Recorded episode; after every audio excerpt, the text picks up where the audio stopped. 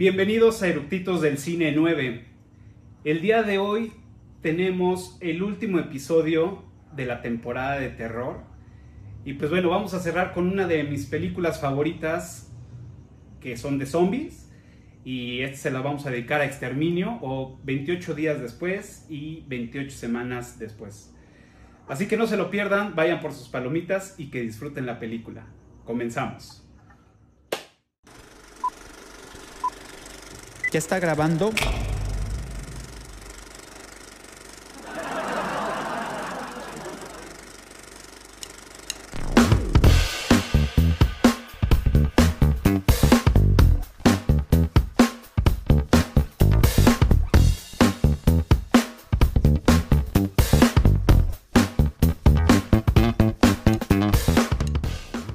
Pues ya estamos a nada de empezar con este último episodio de la temporada de terror.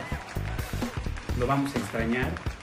Son de las épocas favoritas eh, que tengo en el año y pues bueno, con todas estas películas de terror pues a uno le dan ganas de seguir y seguir y seguir, pero pues bueno.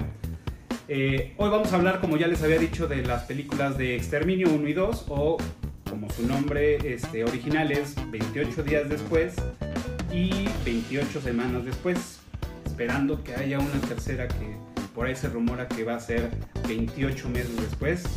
Crucemos los dedos, ya van muchos años que, este, no, no se han pronunciado en, en- en esto. Pero bueno, como ya es costumbre, pues les voy a dar los datos generales de estas películas, así como muy rápido. Y pues como todos saben, eh, el director de Exterminio, bueno, en este caso de la 1, pues fue Danny Boyle. Y que a él lo conocemos en las películas, esta nueva que salió de Yesterday, eh, Transpotting, eh, y bueno, pues muchas que ha hecho, ¿no? Quisiera ser millonario, pues, entre otros. Y el guionista de esta película, de Exterminio 1, fue eh, Alex Garland. Y pues a él lo conocemos con- en que estuvo haciendo el guion para la película de la playa, de Leonardo DiCaprio, que también fue muy buena. Eh, también en Ex Machine y pues bueno, muchas otras películas. Y para el director de Exterminio 2 estuvo un español que se llama Juan Carlos Fresnadillo. Eh, obviamente estuvo en la colaboración también con Danny Boyle. Él hizo unas escenas nada más de esta película y lo demás lo hizo Juan Carlos. Y como guionista de la 2, pues también estuvo Juan Carlos Fresnadillo y Rowan Joff.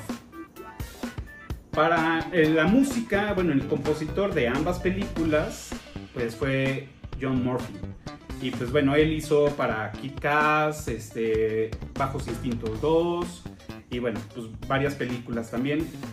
Y los estrenos, Exterminio 1 se estrenó el 1 de noviembre del 2002 en Reino Unido y Exterminio 2 se estrenó el 26 de abril del 2007, o sea, cinco años después y ahorita ya llevamos bastante más que no ha, no ha salido la, tercera, esperemos que sí lo logren. Y pues bueno, este, ya para empezar este episodio que ya hasta me, las manos me están sudando de- de querer decir todo esto, traemos unos eructitos que son fans de estas películas y que al parecer también son expertos en el tema de los zombies. Entonces, pues bueno, les doy la, la bienvenida, aquí van a aparecer. ¿Qué tal? Hola. Pues bueno, yo ya los conozco y pues mejor este, bueno, ya la mayoría ya los vieron en otros episodios, pero me gustaría que se presentaran para aquellos que no los conocen. ¿Qué tal? Yo soy Patti Carrera y nos vimos en el episodio de The Shining, que es una de mis películas también favoritas y me encanta estar en esta de exterminio. Eh, gracias por invitarme. Bien, Patita. bienvenida.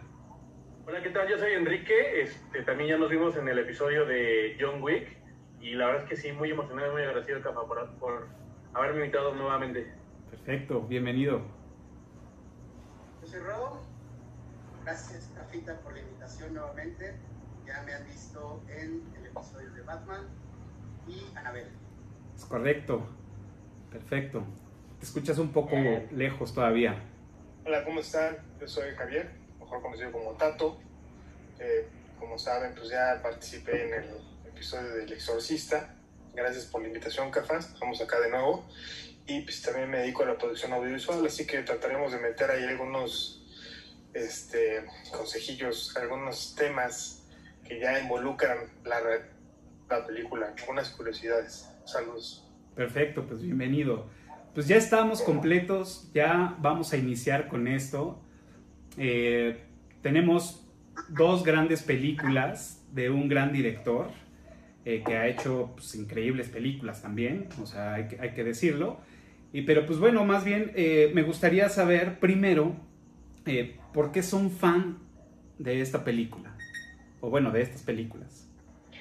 Bueno, a mí me encanta esta película y en general el trabajo de Danny Boyle porque es como, como que él se alimenta de cosas que va experimentando, leyendo, viendo, ¿sabes? Y después los mete todo en una licuadora y sale con algo totalmente nuevo, inesperado, que me encanta.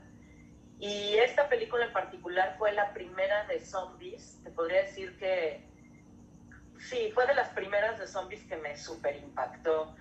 Y además me gusta mucho porque me recuerda mucho a 12 monos. Y esa película en su momento también fue de las que me volaron la, la cabeza. Y, y nada, me parece genial. Y ahorita vamos a hablar de otras cosas de exterminio, pero, pero, me gusta mucho que tenga esta combinación, que es una película de zombies, pero también es una película sobre conflicto social y eso es muy interesante. Claro. Bueno, nada más quiero hacer un paréntesis. A Patti la medio la perdemos porque tenemos ahí un, este, bueno, está Ya los perdí. Eh, no, sí te escuchamos, pero Oye, traes ahí como un delay y se escucha como voz de Matrix. Este, pero pues está en un lugar donde casi no hay señal. Entonces ahí la vamos a estar como perdiendo y regresando, pero pues, eso no nos va a impedir que, que sigamos con esto. Muchas gracias, Pati.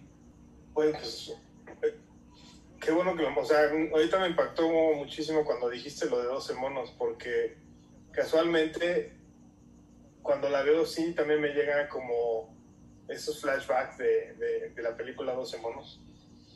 Y bueno, esta película me gusta porque creo que antes de esta película existieron películas de zombies, pero era como muy diferente. O sea, yo recuerdo todavía el despertar de los muertos vivientes, ¿no? O Claro. sea, hubo una. De hecho, se decía o la gente tenía la creencia de que esta película era la primera película donde los zombies corrían, ¿no? Ujú.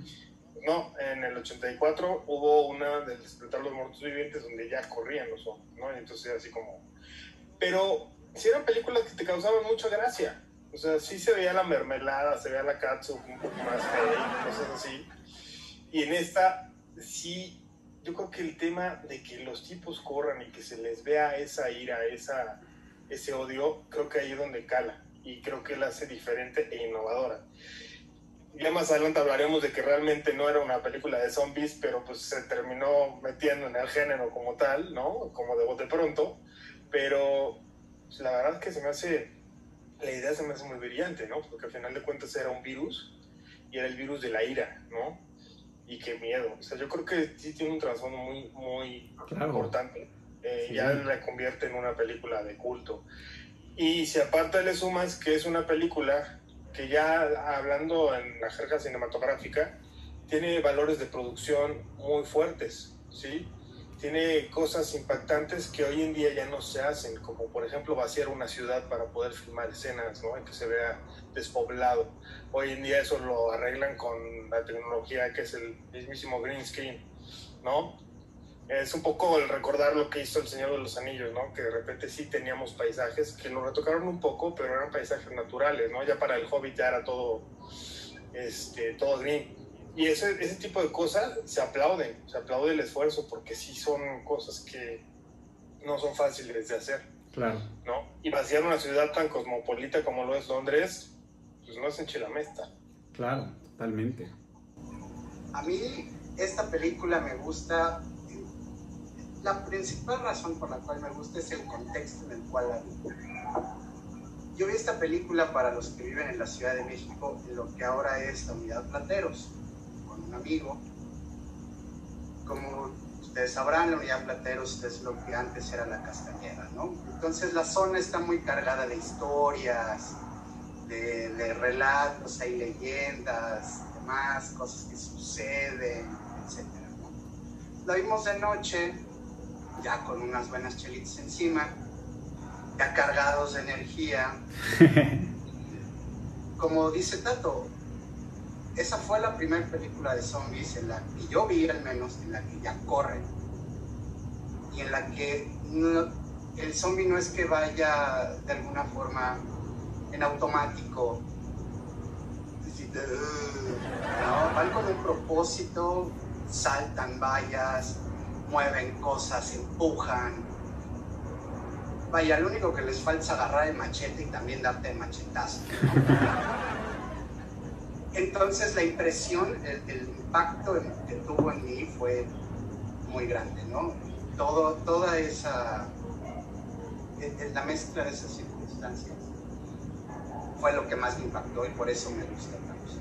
Además del, del resto de los pues, de las circunstancias y temas que ya platicaremos más adelante. Perfecto. Pues mira, a mí la, la, verdad es que esta película me llamó mucho la atención hace unos años que la vi, porque sí, sí me traté de transportar al, a ese contexto en el que se, se desarrollaba, ¿no? De que te pasa algo, pum, despiertas y ya el mundo cambió, ya no hay ya no hay civilización, te encuentras con cosas que no tienes ni idea, este, zombies, eh, soldados, gente. O sea, a mí esa parte sí me llamó un poquito la atención, sí, me atrapó la historia en esa, en esa circunstancia. ¿Quién diría que ahora estamos este, a medio camino, ¿no? Casi, casi, pero ahora por un murciélago y no por changos. Pero sí es una película que, como bien decía Tato, yo creo que ya se considera de culto, ya es algo que todo el mundo la ha visto, la debe de ver porque pues, es de las primeras películas, las primeras películas donde ya los zombies corren o que ya no son zombies, pero tienen como que su, su vida propia. Entonces sí, sí es algo que, que, a mí en lo personal me llama mucho la atención de esta película. Claro. Bueno, tenemos ahorita un código rojo, tenemos a dos caídos por temas de conexión. Este, pero bueno, vamos a, procurar que esto salga eh, lo mejor posible, pero no se preocupen, no se alarmen. Eh, bueno, en mi caso, a mí pues sí, efectivamente, esta, esta fue de las primeras películas de zombie con una acción más intensa.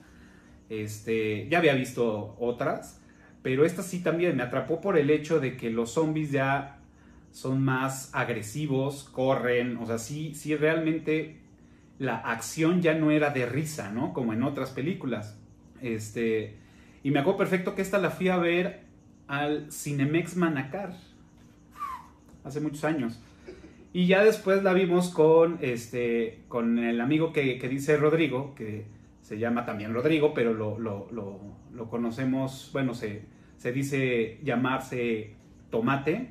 Saludos si nos estás viendo. El, gran Tomate, que también fue un, un, compañero de la escuela. Y pues ahí seguido veíamos películas de terror con él. Y, este, y pues bueno, también, ¿no? Y sí, efectivamente, esta película para, para mí fue como un, mindfuck de decir, wow, no, o sea, los zombies sí están cabrones. Y también empieza a despertar esa, esa, esa onda de, güey, y si llegara a haber un apocalipsis zombie, ¿qué voy a hacer, güey, no? ¿Qué haría, no? Entonces empiezas a tú a maquinar tu plan y, y, decir, bueno, pues primero voy acá, después hago esto, o los primeros días me guardo en lo que todo se, se hace un desmadre, ya después salgo a ver qué pasa. O sea, me voló tanto la cabeza esa, esa película que, que me, me, volví, de, o sea, fan, fan, fan. Y en el género de los zombies, eh, son muy pocas películas las que me han llegado a atrapar, ¿no? Como Guerra Mundial Z, que también trae este tipo de, de acción. Este, y bueno, entre otras, ¿no? Que son este, más, más de comedia, que también son muy divertidas. Pero pues bueno, en el género este de terror, de zombies, de, de, apocalipsis zombies, creo que para mi gusto es de las mejores películas. Perfecto. Y pues bueno, vamos a empezar con la carnita de, de, de este programa. Eh, pues los datos curiosos y todo lo que sepamos sobre, sobre esta película. Ahorita que, que regrese Patty por los temas que, que, hay de conexión, pues bueno, ya se, se, se unirá, pero pues sigamos nosotros. Buenísimo, digo, ya complementando lo que estabas diciendo, pues como dices, Guerra Mundial Z yo creo que vino a, a, quedarse como en el top y a lo mejor también soy leyenda, ¿no? Que es como el zombie también muy parecido, con mucha fuerza y que corre. Pero esta vino, dicen que el que pega primero pega dos veces, ¿no? Exacto. Sí, sí, totalmente. Pues digo, a ver, empezando, un datito curioso de los que me agradan, por ejemplo, reparto. Para el personaje de Jim, uh -huh. se, se estuvieron buscando a Leonardo DiCaprio, uh -huh. a Edward McGregor y a Ryan Gosling. Y fue muy chistoso porque como que ya estaban empezando a entablar pláticas muy fuertes con este Ryan Gosling, porque Leonardo DiCaprio no, nomás dijo no, y, y Ewan McGregor, chistoso, y le dijo que no a Danny Boyle porque estaba armando otra, otra peli. Pero de repente dijeron, no, ¿saben qué? Este, como que se empezaron a dar cuenta que no les iba a alcanzar la lana. También. Y empezaron a buscar ya este talento no tan conocido. Uh -huh. Mano de obra barata, ¿no? Se le dice. Mano de obra barata. Y bueno, le salió bastante bien. Claro. Este chico, Jim, este, lo hizo este bastante bien. Salió bastante bien. Ha, ha, agarrado muchísima carrera. Claro. Bueno, ya hasta participó en la saga de Batman, ¿no? Sí, me, me gustó mucho el papel que hizo de, de El Espantapájaro ahí como cabriendo el, el, cóctel para que los demás vayan aventando también datos curiosos. Bien. Exacto. Pues también esta, esta película se le considera como el, el parteaguas para que las películas de zombies, comillas, comillas, entraran al mainstream. Porque antes estábamos hablando de que todas eran películas B. Ajá. Uh -huh. ¿No? E, Eran no, no, eran superproducciones, Hollywood no tenía nada que ver con ellas, las veías en un autocinema o de plano directo a video. Y sí. creo que si, si, esta película no se hubiera filmado, no estaríamos hablando de Guerra Mundial Z, ni de Soy Leyenda, e incluso un poco más allá, yo creo que ni, ni siquiera The Walking Dead hubiera jalado. Oh, claro. Porque a fin de cuentas de ahí tomaron muchas cosas que, que, The Walking Dead también después este, instauró, ¿no? Matar niños, cosa que eso era impensable. El personaje lo hace mientras busca su Le da un patazo. Eh, entonces creo que ese es un, un, dato que es importante tomar en consideración. Claro. Patti ya regresó. Ay, ya, lo siento. Es que saben qué? que mi internet está zombie. pero, pero es de los zombies lentos, no de los rápidos como el Bien, pues ya empezamos con los datos curiosos. A ver, regálanos unos. Datos curiosos. Pues yo siento que no sé muchos datos curiosos. Eh, creo que más bien como mi percepción ahora que, la, que las volví a ver las dos primero creo que es la primera parte de 28 días. Me parece muy curioso que estamos hablando solamente de 28 días después de un virus.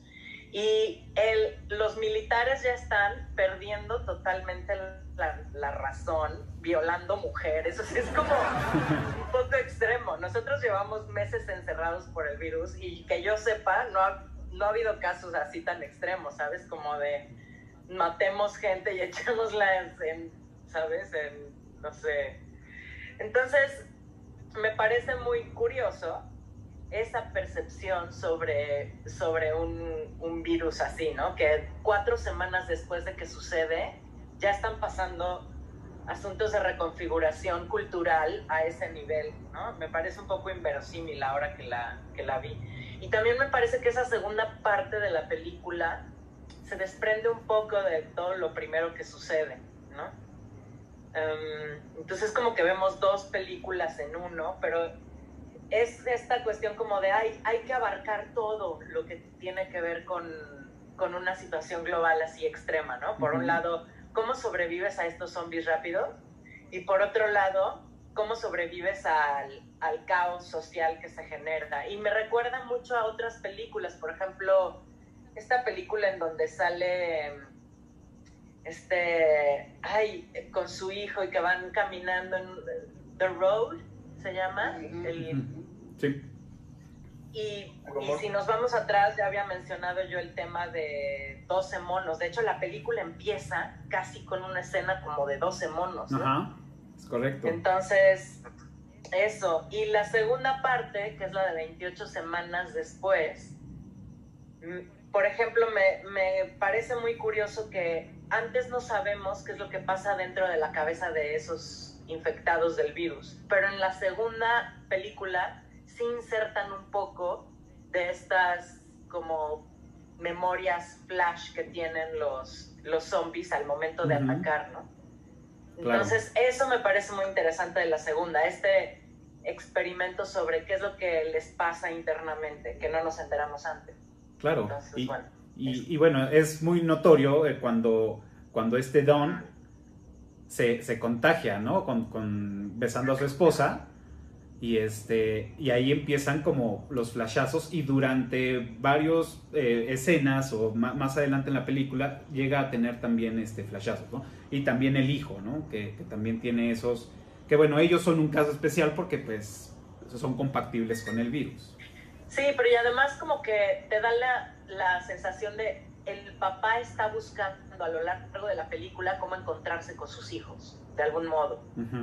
Entonces, y esa es una voluntad un- que no se veía en los zombies de la primera película, no te dabas cuenta de eso. Y ahora sí los dotan de cierta conciencia. Claro. Sí, ¿no? Y, y habilidad, ¿no? Porque sabe perfectamente eh, qué es lo que está pasando, en dónde esconderse, dónde evitar ciertas cosas y pues lo vemos en al final, ¿no? Que pues se esconde de todo. controlándose. Ajá, exacto. ¿Tú, Quique? Como si se convirtiera en el prototipo modelo Ultra Plus 2016 del zombie perfecto, ¿no? Que sabe qué está sucediendo y, Claro. y está muy consciente de. Que Y se vuelve medio sigiloso de pronto, ¿no? Exactamente. O sea, pudiera ir hasta en contra de la misma película, pero también es como a favor si lo, si lo observas desde tu punto de vista, ¿no? Desde el punto de la conciencia de- del infectado, ¿no? Que está muy bueno. Y, y, de hecho creo que fue uno de los factores por los que Robert Carlyle, el protagonista, aceptó. Fue muy chistoso porque a él le iban a dar el personaje del comandante en la, en la 1, no pudo por compromisos, y se compromete con Danny Boy y le dice, va, pero yo le entro en la segunda.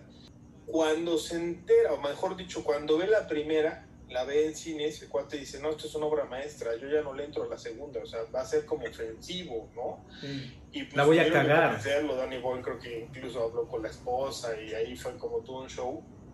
Él leyó el guion y sí dijo, encontré en este guion cosas de introspección del personaje que creo que valdrá la pena contarlos. Entonces fue cuando ya termina por aceptar participar en la, en la película. Claro. ¿Tú, Quique?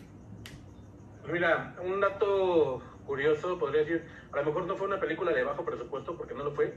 Sin embargo, eh, mucho de su, del presupuesto se fue en efectos especiales, en todo lo que era la... Digo, curioso, todos los zombies, a ellos todos, todos, todos pusieron sus, sus lentes de contacto especial para darle un poquito más de realismo a su, a su mirada, a sus ojos. Pero llegó un momento en que se les acabó tanto la, el presupuesto que ya dijeron, oye, pues necesito hacer escenas de dobles, pero este, pues ya no tengo dinero, ¿cómo lo hacemos? Entonces muchos de los extras, incluso por el simple hecho de que era eh, Danny Boy, dijeron, pues no importa, no nos pagues, pero pues danos de comer. Entonces hubo algunas escenas donde se requirieron varios extras, por ejemplo la de la iglesia donde están todos muertos, donde les pagaron tal cual con té, con galletitas, y ellos felices y contentos, simplemente por salir a una película de Danny Boy. Yo, yo la neta lo haría, ¿eh? Digo, no me dedico al tema de, de- de- de- trabajar de actor o de extra, bueno, en este caso de los extras, pero también lo haría, ¿eh? Sin, sin pedos. O sea, con que mi nombre saliera en los créditos de la película y haber participado, Por lo eh, mismo, ¿no? ya, ya, ya. O sea, sí, sí, sí te aventabas tus 12 horas tirado ahí boca abajo, Sí, por supuesto. esperando tus galletitas y tu, tu Por, cabecito. por la anécdota, Sí, güey. yo también. A huevo, por Sí, la fácil, anécdota. fácil. Sí, y pues como dice Kike, digo, sí fue una película, eh, digo, ahí re- retomando un poco lo del tema del presupuesto, pues a, a diferencia de otras películas, pues sí fue una película con presupuesto bajo. O sea, fue en total se gastaron 5 millones de dólares en hacer la película, ¿no? Y hemos hablado en esto en otros capítulos que se han gastado 20, 15, 30 millones de dólares, pero en esta inicialmente tenían 3 millones de dólares cuando empezaron a filmar, cuando empezaron a grabar. Y se empezaron a dar cuenta, como dice Quique, que pues ya la lana ya no les estaba alcanzando. Y fue cuando le tocaron la puerta a Fox y Fox, o sea, le enseñaron todo lo que llevaban grabado y Fox le dijo, va, yo le entro. Yo te, yo te completo para tu, para tu refresco y tus mantecadas, literal, y le dieron 2 millones más. O sea, realmente fue con 5 millones de dólares la producción.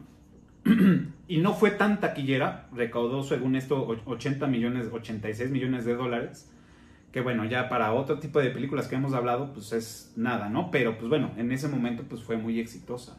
Pero pues sí, el, el tema de la lana y que bueno, al final grabar en Londres, en, en la ciudad de Londres, pues bueno, eso también lo estaba acabando. Es carísimo, es carísimo.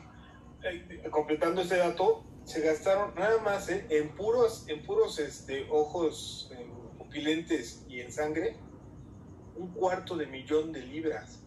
O sea, 250 mil libras. es una lana. O sea, si tenías un presupuesto de 3 millones de pesos, gastarte ese cuarto de millón de libras en nada más sangre y, este, y ojos, no, bueno, es una locura. la locura. Sí, sí, sí. Es, mucha, es mucha calcio y mucha mermelada. Literal, mucha sí, claro, totalmente. Bueno, complementando ese dato también de Londres, cuando vaciaban Londres, realmente la filmación empezaba a las 4 de la mañana. Y tenían mujeres hermosas, igual así dicen, mujeres hermosas, incluyendo la hija de Danny Boyle, acercándose a los automovilistas y diciéndoles, disculpe, estamos grabando una película, por favor esperen. Y así fue como evitaron conflictos con la población. Literal. Literal. Esta escena donde se ven las carreteras vacías Ahí es donde pusieron estas chicas hermosas. Y tenían dos horas. ¿Sabes lo que es en filmación tener solamente dos horas para hacer esas tomas? No, bueno.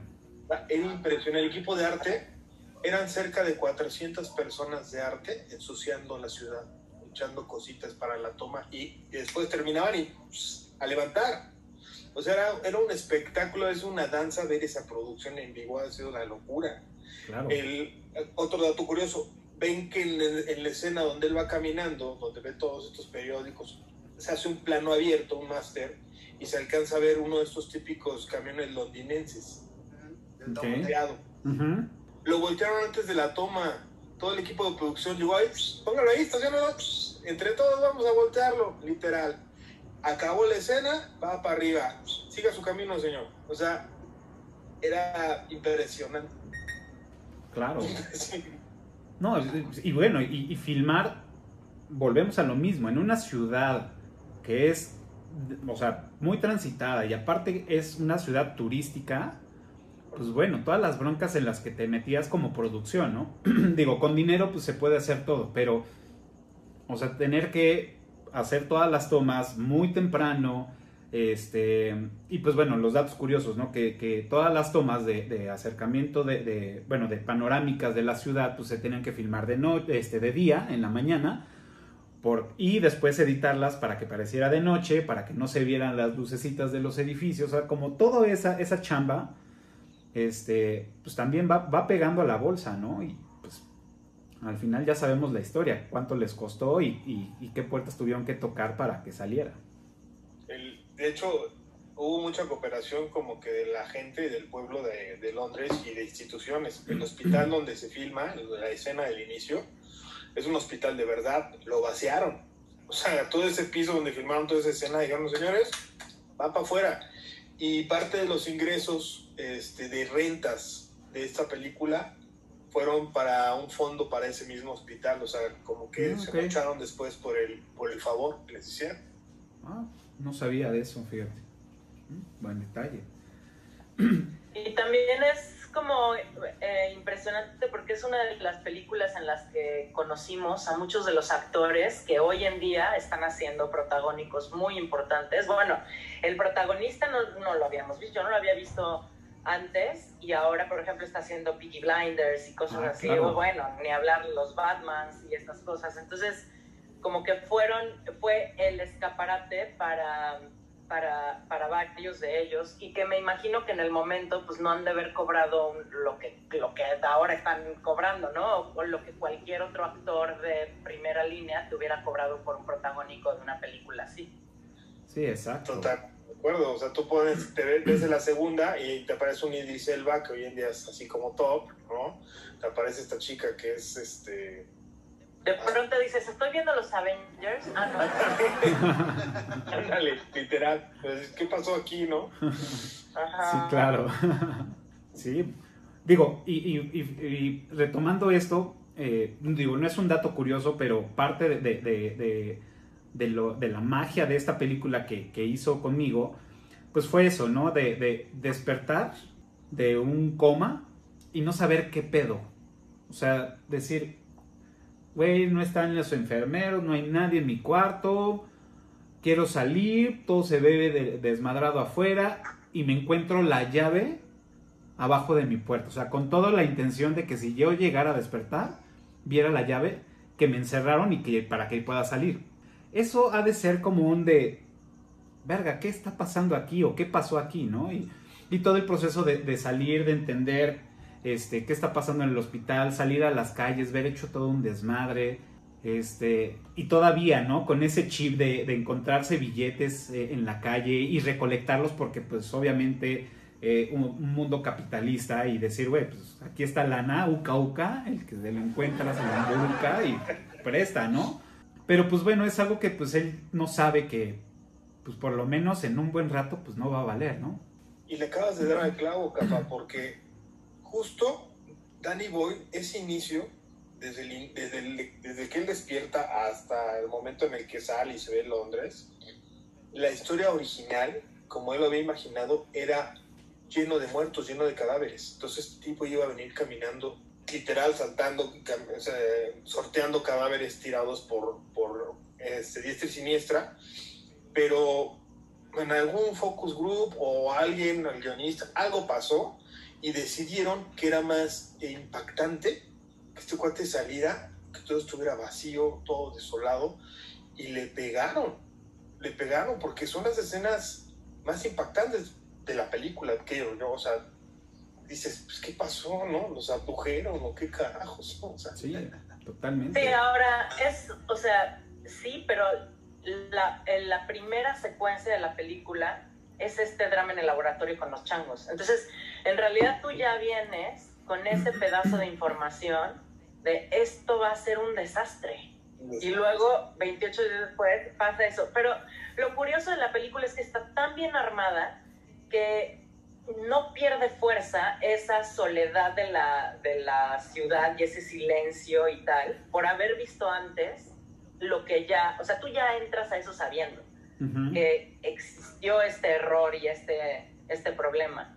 Y aún así sigue siendo impactante. Es más, yo estoy segura de que muchísima gente ni siquiera recuerda que la película empieza así Ajá. con una liberación de monos, con una cosa en un laboratorio. Y todo mundo recuerda el momento en el que despierta el tipo y se encuentra solo. Es una imagen tan poderosa. Ujú. Sí, totalmente, totalmente, totalmente. O sea, es, es parte como, aunque ya, como dices, ya, ya viene trabajada la idea general de, de la película, de, güey, esto se lo lleva a la chingada y van a ver zombies. Ya, eso es lo que tú tienes que saber ahorita. ¿Cómo se va a enfrentar este güey al mundo sin saber? Es decir, güey, no mames, no andes gritando como idiota porque te van a salir, ¿no? Entonces ya empiezas como, como a, a- a decir, no, no, güey, por aquí no, por acá no. Y lo curioso es, digo, no lo curioso, yo creo que más bien es como un tema eh, muy popular, digámoslo así, este, sin ofender a nadie, el tema de la religión, ¿no? Entonces él, probablemente hay dos, dos cosas que pienso. Una, o es religioso o es un güey pues inteligente porque sabe que una religioso pues voy a la iglesia voy a mi iglesia voy a ver qué pedo y ya o si es un güey muy inteligente va a decir güey hay mucha gente que en lugar de salvarse va a ir a buscar la redención a la iglesia Entonces, siento que por ahí, eh, eh, no sé, cualquiera de esas dos, por eso es que va a la iglesia y pues bueno, ahí se, se empieza a entender cómo está el, el pedo, ¿no? Ahí, creo que el tema de la iglesia lo utilizan más bien como un plot device, eh, un, un- un instrumento ahí para la trama, porque sí tiene ahí varios eh, elementos que también llaman la atención. No sé si recuerden que cuando entra a la iglesia va subiendo las escaleras, está grafiteado. The end- the- repent, the end is very fucking nigh, ¿no? Claro. Jod- jodidamente cerca. Entonces ahí dices, ok, algo aquí está muy mal, ¿no? Muy mal. Muy mal. Corte, sigue la secuencia y te encuentras a todos tirados, ¿no? Ahí la, nave de la iglesia y el sacerdote que va y que lo ataca. Entonces, es- sí creo que siguen siendo más bien ese, ese punto en el que la película te sigue te sigue marcando ese setup para que tú entiendas, "Ah, es que esto está verdaderamente jodidísimo". Está jodido. ¿Qué haría yo en ese momento? ¿Qué haría yo en, en una situación así? Claro. O sea, la, la misma religión ya no te puede ayudar, ¿no? Supuestamente es un lugar para, es refugio, santuario. Claro. Encuentras ese mensaje, en letras bien grandes, pues ya, ahí es cuando ya la cabeza finalmente te estalla, ¿no? Dices, bueno, ok, ya fue. Sí, exactamente, porque digo, yo lo que haría primero es, sin saber nada, pues voy a mi casa. Voy a mi casa, o sea, no, no me detengo en otro lado a menos de que algo me llame la atención y diga, bueno, a ver, a lo mejor ahí está la respuesta. Pero pues de entrada vas a tu casa. Bueno, eso yo, creo yo haría en, ese, en esa situación. Que, que eventualmente sucede. Ujú. que eventualmente sucede. Es justamente un- dos escenas después es lo que sucede. Exacto. Acaba yendo a su casa. O sea, creo que tienen que de alguna u otra manera como que justificar en la historia cómo él le pega de, de frente a la realidad, ¿no? Que es, como dices tú, esta entrada a la iglesia con estos letreros. Define mucho la psicología del personaje cuando de repente ves que se te viene encima un tipo y lo primero que hace te ves, con permiso, toma un bolsazo con latas, ¿no? Y con libras. Y le dice, perdón, perdón, perdón, te disculpo. O sea, pero ahí estás hablando un poco también de pues, la, la supervivencia, ¿no? O sea, el instinto de supervivencia marcado que te lo tiene un tipo que en teoría pues viene de estar en coma veintitantos días, ¿no? Con un suero inagotable. Pero pues que al final de cuentas pues está todavía medio oído, ¿no? Que no entiende, que está pues, un poquito este, desencajado, ¿no? No termina de, de comprender qué estuvo pasando. Claro. Claro, con un sueño inab- i- i- sí, eterno, infinito, y además sin, sin sufrir de ningún tipo de, de, de- ¿cómo se dice? De- sin- Entumecimiento, sin ni que se nada. le- sin que se le atrofien las piernas. Sí, yo dije, este va a ser lo, lo que hizo la chica de Kill Bill, ¿no? O sea, Ah, claro. Sí. Con- con- además con energía para correr, subir escaleras, golpear, ¿no? Echó una pestañita nada más. Exacto. De, de quién sabe cuántos días. Eso, al, al menos yo no sé cuántos días supuestamente Ah, por eso es bueno andar en bici, chicos. No, porque los atropellan. Ahí sí. Pero además este tipo, o sea, eh, va pasando por todo el proceso de asimilación, de lo más importante es sobrevivir, y llega a su punto máximo cuando mata al chavito, ¿no? Que se encuentra y sale tan contra... ¿Qué contraste? No, nada. No, no, dime, ¿qué encontraste? No, nada, ya vámonos, ya no quiero ni hablar de eso, pero en ese momento ya puede entender que esto es mata o muere, punto. No hay Totalmente. más.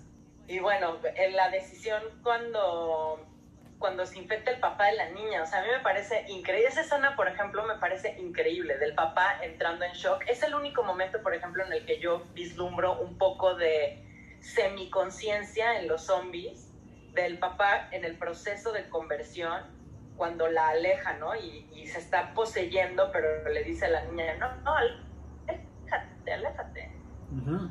y del otro tipo de chin, sí lo voy a tener que matar y enfrente de la niña.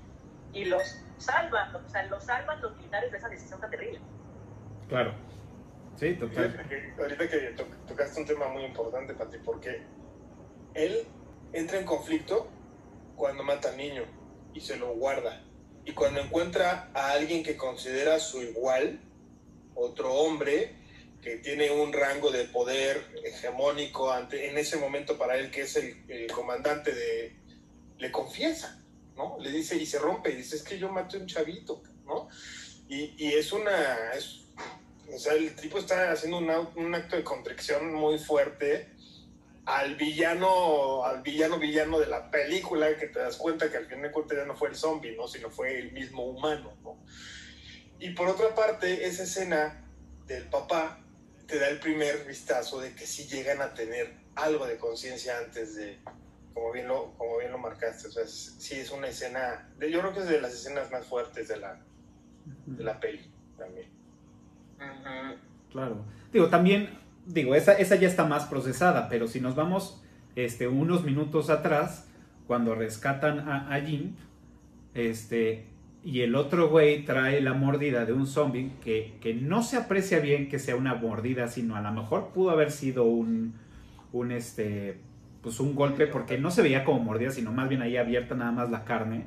Y es cuando te enfrentas también en esto, ¿no? De, de, de pues matar este, para poder sobrevivir, ¿no? y, y este güey le dice, oye, pero tú, ¿qué pedo? O sea, ¿cómo sabías? Se le veía, se le notaban en los ojos. Él sabía que, no. Entonces, ahí es también cuando, cuando pues empiezas a, también a trabajar, ¿no? La, la cabeza y decir, verga, o sea, también tendría que estar en esa posición de tomar una decisión de matar a alguien con el que he estado conviviendo en este tiempo, que ya no hay gente y que hemos hecho equipo y espalda con espalda y en un momento de descuido, en un momento que, que, pues ya no sabemos qué, pues me lo tengo que chingar. Entonces, es parte de la sobrevivencia y, qué difícil empezar a tomar esas decisiones. Y bueno, y ahí ya pues viene el otro, ¿no? Con el papá y tomar esa decisión, ¿no? Con Frank. Y el proceso de transformación de ella, porque ella viene, ella ya está, eh, es una cínica. O sea, ella ya no le viene nadie con cuentos de nada, a mí nadie me va, yo he sobrevivido y además si tengo que matarte a ti, sin pensarlo lo haría dos veces. Y si me vas a estar retrasando también, o sea, ella ya viene en un, no sé, revolucionarísima en esto del survival mode. Y también es muy interesante ella cómo, cómo va entendiendo, bueno, es verdad, no todo es desolación y no todo es este fin, ¿no? Y, muerte. También existe la posibilidad de crear lazos significativos con alguien y ya le da sus besos. ¡Ay, ya! le da sus bocinazos. Un poquito de, background para el personaje de Selina, que sí, en efecto, es una cínica y es una, una sobreviviente ya vida y pero es que ahí hubo un backstory que se desarrolló pero que ya no se incluyó en la película, que es que ella en realidad tuvo que matar a sus padres. Ok. Que, fue, que se infectaron. Entonces, digo, si tienes que hacer eso, pues evidentemente te transforma como persona. Claro. Y para la, la cerecita en, el, en la katsu y en la mermelada, pues resulta que ella mata a sus padres para poder salvar a su hermano, que a fin de cuentas resulta también estar infectado. Y también lo tiene que matar. eso no está en la peli, pero si te enteras, ya, o sea, si lo consideras dentro del desarrollo del personaje, pues tiene todo el sentido. Claro. Oye, ¿ustedes vieron alguna vez la novela gráfica? No, no. Sí, sí supe que existió, pero no, nunca. Yo tampoco, estaría bueno conseguirla. Hay que conseguirla porque se ve que está buena. Claro. Se ve que está buena. Y, y digo, las comparaciones son horribles, pero a veces necesarias. Ya cuando te das cuenta que The Walking Dead se fusiló el, el inicio, a mí no me extrañaría que Selena sea una fusión híbrido con Michonne. Ajá. ¿No? Que tiene también su carácter, que también tiene su historia así de ruda. Este, no sé, digo, Pero The Walking Dead es muy posterior, ¿no? Sí. Sí, sí, sí, pero pues al final de cuentas, pues esa escena de inicio es. No sé si sea tributo, en mi pueblo le llaman fusil. Inspiración. Inspiración. Te- sustrajeron la escena y la filmaron en la serie. Who were chasing you? My mum, my dad, they're trying to kill me. There's others too. How many? Loads, Sam.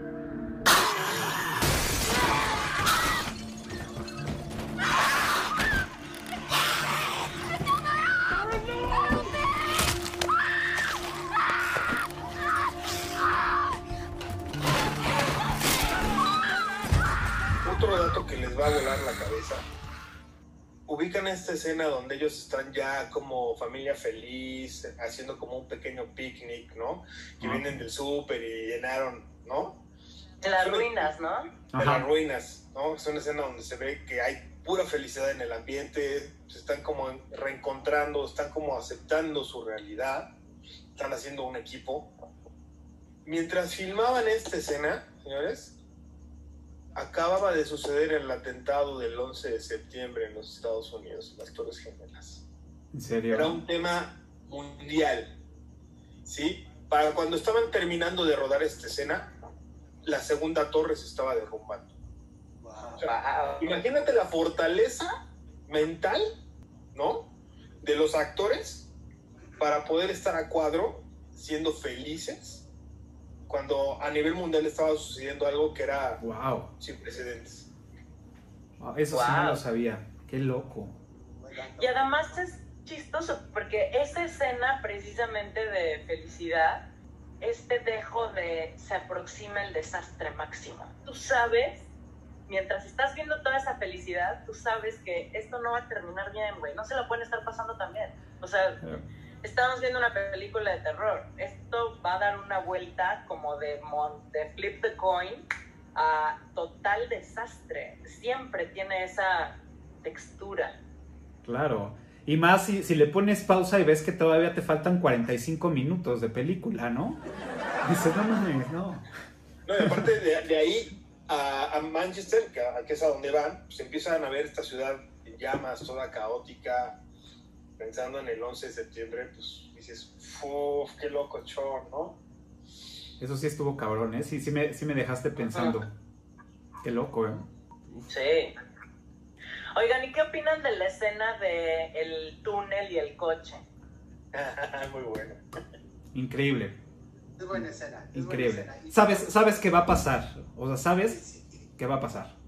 Pero, pero imagina, imagínense esto, imaginen, las ratas van huyendo de los infectados, ¿no? Pero ahora imagínate que se, a fin de cuentas son mamíferos, ¿no? Ujú. Entonces imagínense que una rata está infectada, ataca a todas las demás y tienes una horda ahí de ratas como lemmings ahí al precipicio.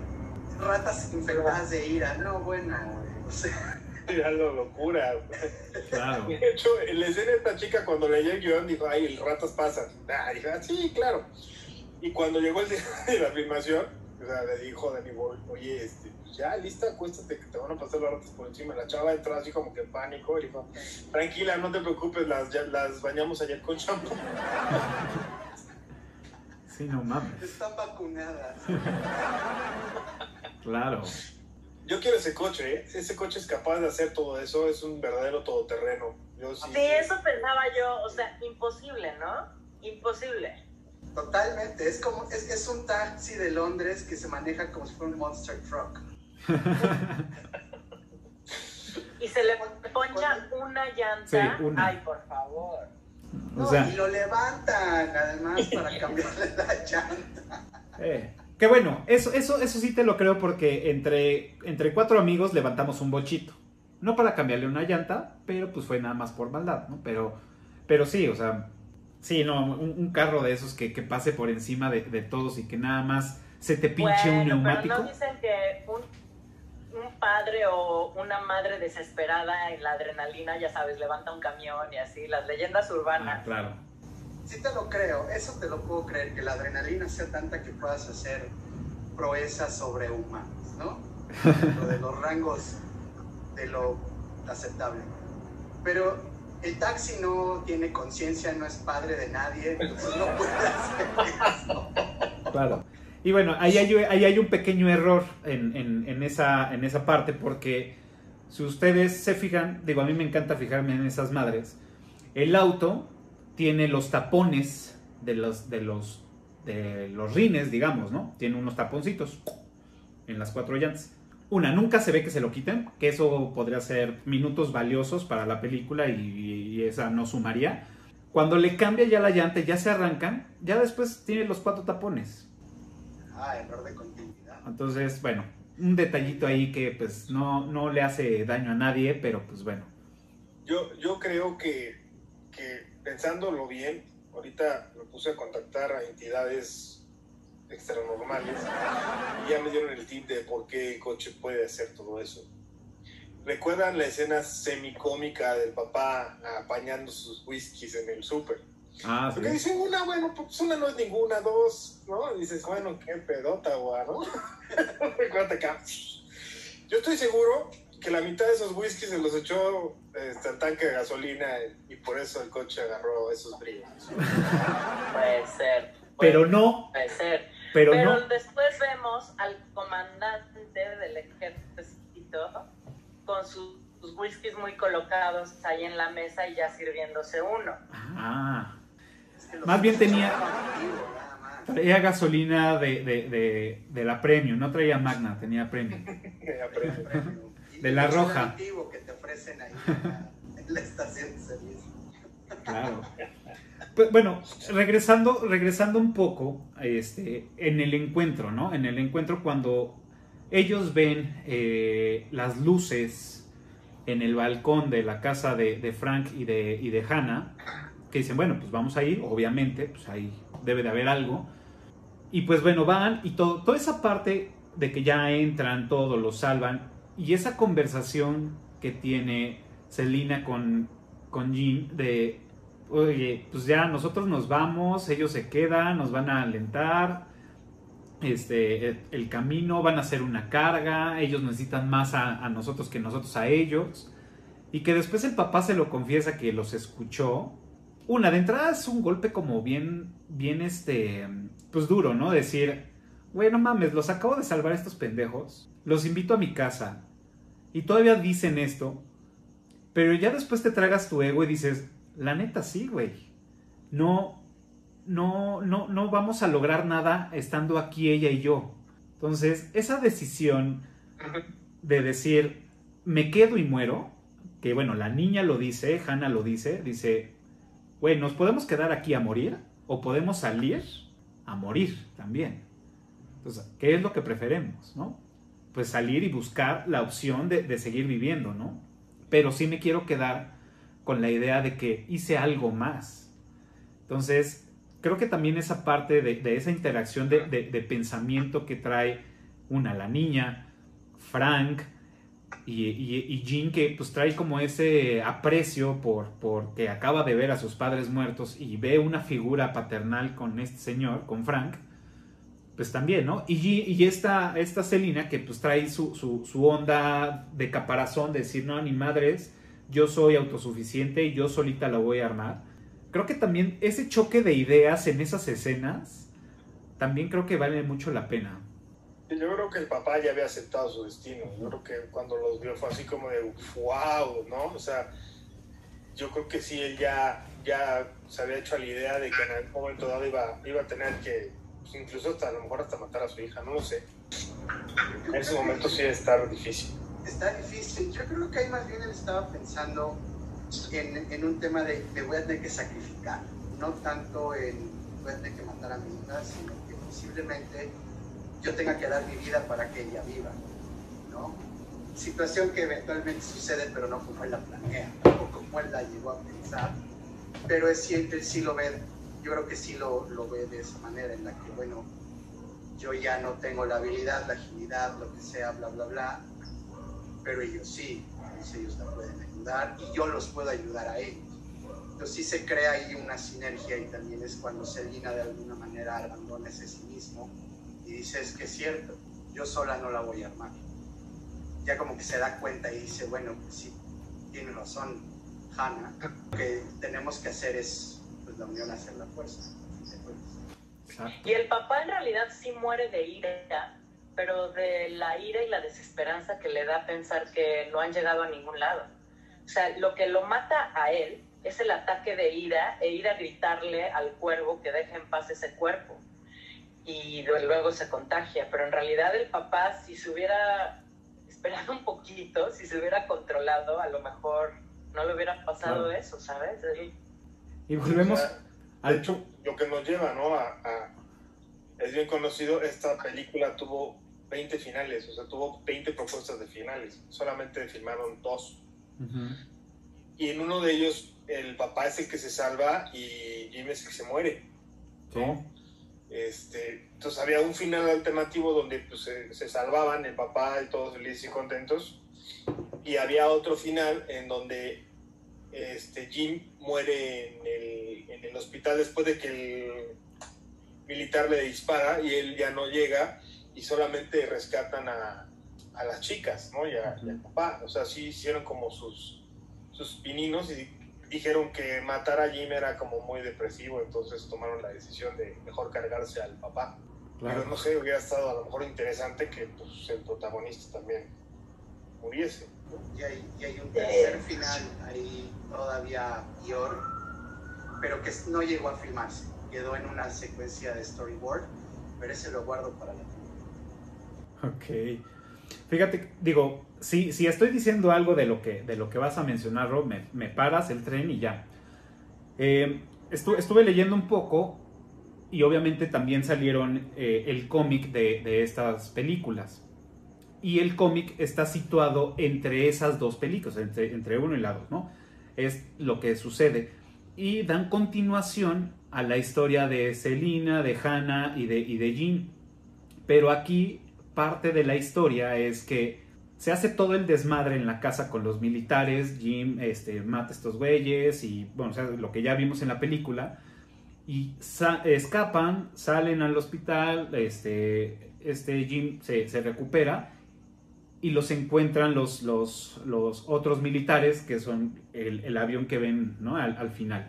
Los salvan y, este, y les empiezan a decir, bueno, pues qué pasó, ¿no? Ustedes qué vivieron, qué fue lo que sucedió. Entonces les empiezan a contar, corroboran la historia de lo que sucedió y le dan pues corte marcial a Jim. Y el castigo es matar, es este fusilarlo por haber matado a los otros, a los otros este del ejército, a los otros soldados. Entonces lo, lo, lo, lo, lo matan, lo mandan al paredón y tómala. Lo matan es, por. en, es en donde Naomi, Naomi, Selina está viviendo con ya de Noruega. No, no, bueno, no menciona eso el, resumen que leí, pero ese es uno de los finales de ese güey, pero todavía sigue el cómic hasta que se encuentran con, con bueno, en este caso la película 2. Pero esa, esa historia está súper ruda. Hacen corte marcial, digo, no sé si aplique para, para un civil la corte marcial, pero lo digo porque se escucha chido. Le aplican corte marcial y lo sentencian a muerte. Pues, la verdad es que o sea, sí tendría mucha lógica. O sea, al final de cuentas, otra de las cosas o detalles fuertes en cuestión eh, de escena de esta peli es justamente ese momento. O sea, estamos hablando de un virus de rabia, de ira. Ya Pati tocó el tema de que al papá se lo cargó la chingada. ¿Por qué? Porque en un momento de ira comete la peor estupidez y es el peor, el, el contagio más sui generis de zombie en la historia del cine, ¿no? Le cae la gota esa. Pero otra escena icónica, que estamos hablando de un sentimiento muy humano que creo que es lo que explora Danny Boyle, es este güey cuando mata a los militares, cuando al último que está matando, al que le está enterrando los dedos en los ojos, está en un momento de ira profundo, irracional, igual como si tuviera el virus. Y eso está muy cañón. Tan es así que las chicas, tú ves a Selena y ella, está, ella piensa Dudosa. que el tipo está contagiado. O sea, se está comportando Las dos más cabrón. O sea, sí, la otra ya dijo, oye, andaba medio drogada y demás, pero la cara que ves de Selena de en la madre, o sea, este se está comportando todavía peor que un infectado. y explorar ese sentimiento humano, si, si es un momento como de espejo, como de reflejo, de decir, ah, cabrón, o sea, de lo que podemos ser capaces y no es necesario un virus. ¿no? Claro. Correcto. Oye, y fíjate que el modo como mata en, en ese ataque de ira al último de los soldados o al penúltimo que le encaja los dedos en los ojos, se repite ese tipo de muerte con el papá y la, y la mamá en la, en la película 2 Ujú. como que no sé si lo toman como un elemento de muestra de ira, esto de, o sea, ¿cómo, qué es la peor, ¿cómo es la peor forma en la que tendrías para matar a alguien, no? Sin duda, enterrarle los dedos, se requiere una- un grado de frialdad y de, y de apago, o sea, de apago toda empatía para poder realizar este acto tan violento, ¿no? Claro. Sí, Yo creo que es un guiño a la, a la, a la anterior y, y sí, o sea, esas son Sí. Sí, totalmente. Es un guiño, y es que también esta película, ahora que lo mencionan, o sea, ahora que encaja los lugares con toda la hazaña y gusto del mundo, pues es que eso es la película. Es una montaña rusa de emociones de principio a fin, ¿no? Desde la desesperación, la extrañeza, eh, tristeza, esperanza, alegría, otra vez la tristeza, otra vez la esperanza, para caer otra vez en ya valimos madres de nuevo. Y de ahí todo eso, el desenlace tiene que ser el lógico, el güey explota. Claro. Lo que estás viendo al final cuando mata al último soldado es la olla de presión batiendo los frijoles por toda la cocina. Claro, totalmente. Totalmente. Y la verdad es que al final, o sea, esa, esa vuelta de tuerca de, ¿qué creen? Que es esto está pasando nada más en esta isla. Es una isla y por eso nos tienen así. Y en el resto del mundo, o sea, el, el mundo sigue dando vueltas y sigue habiendo aviones y todo. Y de pronto él ve la estela esa del avión que va pasando. Es muy fuerte esa vuelta de tuerca y es lo que abre la puerta a la siguiente película. Y de hecho, pues es como dices, Cafa, a lo mejor si viene una nueva, porque la última parte de la segunda película vemos París invadido.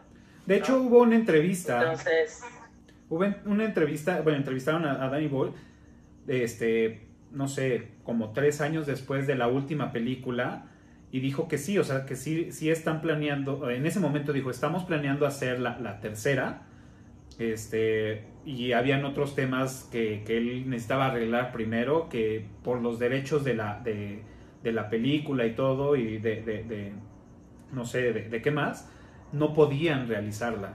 Entonces dijeron, no, bueno, pues para tales fechas puede ser que le empecemos a hacer. Luego se volvió a tocar el tema por ahí del 2017 y pues ahorita no sé, o sea, y, o sea, escuchando y viendo unos videos y viendo un poco de investigación, o sea, ya no sabemos si es verdad, ¿no? Pero dicen que, este, que sí, que ya se manifestó Danny Boy, dijo, sí la vamos a hacer, pero ahorita con el pedo de la pandemia, pues no podemos. Entonces, se rumora que sí, que, y pues eso estaría increíble.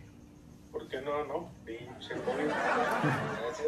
Sí, se supone que sí, o sea, en el 2019 o sea, salió diciendo que sí la querían hacer, pero pues tenían como varias broncas. O sea, primero dijo que iban a hacer 28 meses después, y luego dijo, y a lo mejor una cuarta que sería 28 años después. Y luego dijo, no, ya no va a ser en Francia, va a ser en Roma, pero Ah, yo creo cierto. que sí, como dices tú, el tema de los derechos lo ha tenido muy frenado. Es que, por ejemplo, como decía Rodrigo, de que no nada más es la parte de, de la, de la violencia o de la trama, sino que es, es la montaña rusa que él mismo menciona de, de emociones, donde es la desesperación, donde es como, no sé, la ansiedad, la angustia, la esperanza, otra vez desesperación, el miedo, este, sí está cañón. Claro. Bueno, y a ver, pasemos a la, a la 28, 28 semanas después. ¿Qué También tal? tomé último dato cagado de esta, de la 1. A ver, El último. Ubican a James McAvoy. James McAvoy. sí, claro. Es- el- la, eh, la bestia, ¿cómo se llama? ¿Qué hizo? Es profesor Javier de los, de los X-Men. Ah, ya, ya, ya, claro. Sí, yo estaba pensando en Split. Este- Resulta que este güey hizo casting en esta peli.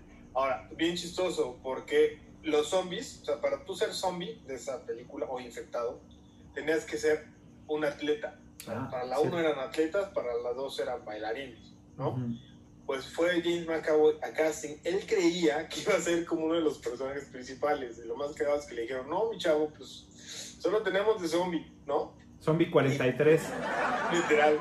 Y él dijo, bueno, va, pues órale, su pedo es Danny Boy, ¿no? Entonces le dijeron, bueno, pero tienes que dar unas volteretas hacia atrás, ¿no? Para que veamos tu condición física. Es que el güey se echó sus volteretas para atrás y que todavía esa tarde se estuvo echando unas chelas ahí con Danny Boy. Pero pues, hashtag, nunca lo llamaron. Bolas. Hashtag, no me llames, yo te llamo. Yo te llamo, te aplicaron ahí, yo te llamo. Y papá, ya de Celaya. Uf. Ah, mira, eso no. Y me parece muy buen actor, ¿eh? McAvoy. Me Sí. parece bueno.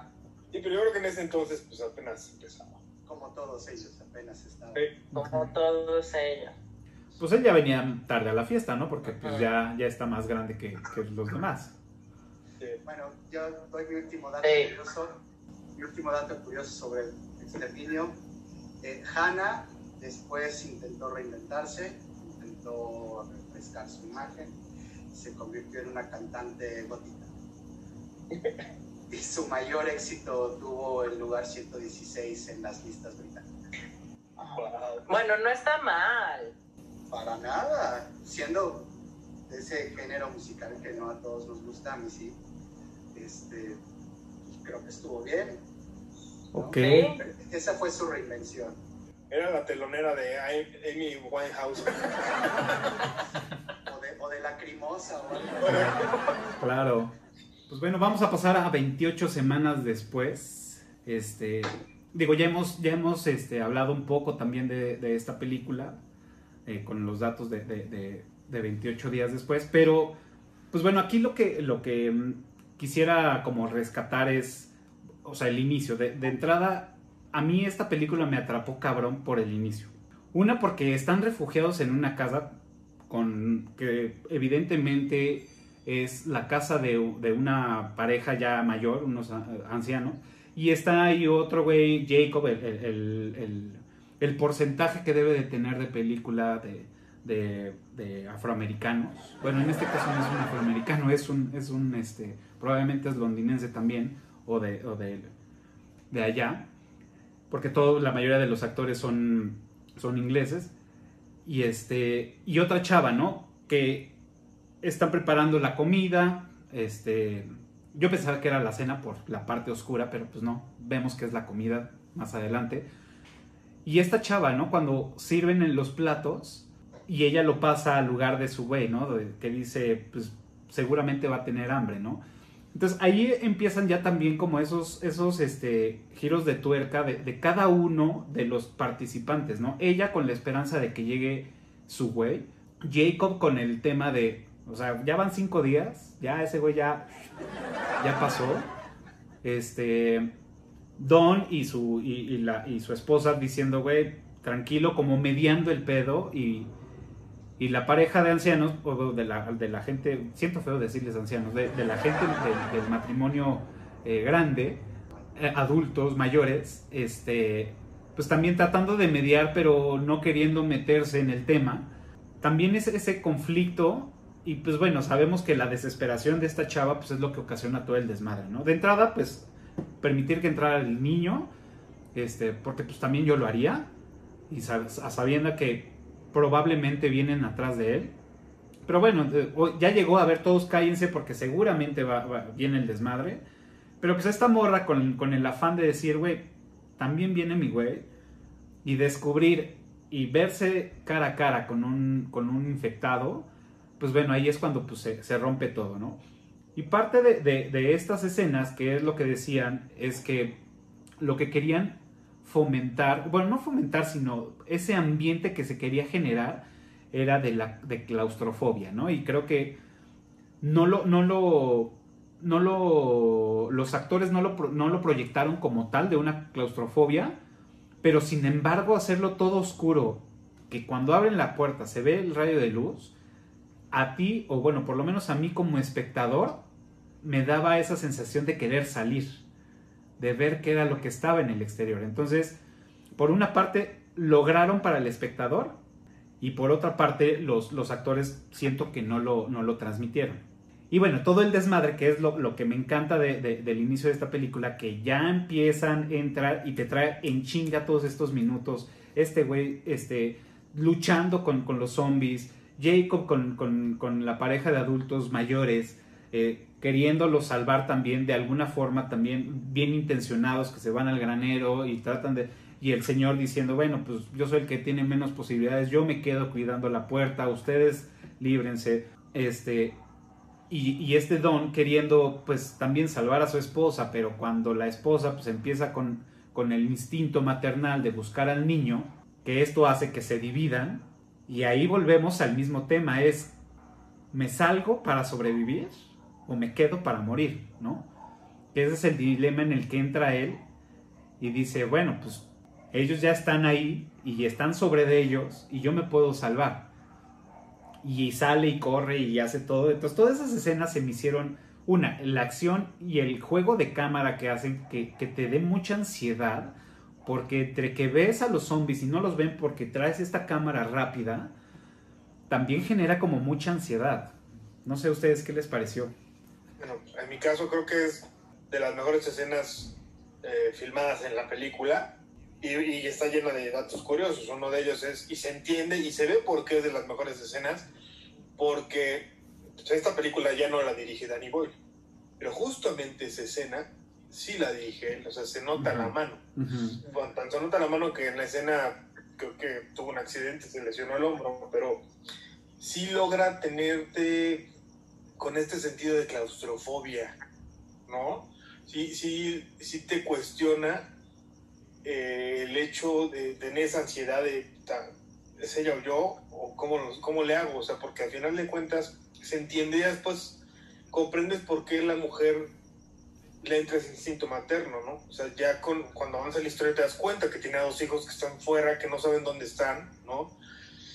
Y por otra parte está el instinto de supervivencia de, de, de Don, ¿no? O sea, dices, te, te lleva a, ese, a esa polaridad de decir, qué ojete, cabrón. Y por otro lado te lleva a decir, es, pues, con la pena, pues, se tenía que salvar. Y si te pones a ver, pues el güey también tenía una, una razón para sobrevivir, que eran sus hijos. ¿No? O sea, de que regresen y vean a dos muertos a que regresen y vean a uno, pues sí está muy fuerte. O sea, tratas de ponerte en los zapatos del personaje y, y está muy cabrón. Sí, claro. Y se entiende más adelante que la esposa de algún modo lo perdona, o sea, entiende que haya tomado esa decisión. Ella le dice I love you, es de las pocas cosas que dice. Sí, al final, pues creo que sí va encaminado a eso, ¿no? En, en- perdonar. A lo mejor si al principio tienes ese enojo, esa ira, bueno, que ella tuvo la oportunidad de sentirlo porque no se, no se convierte.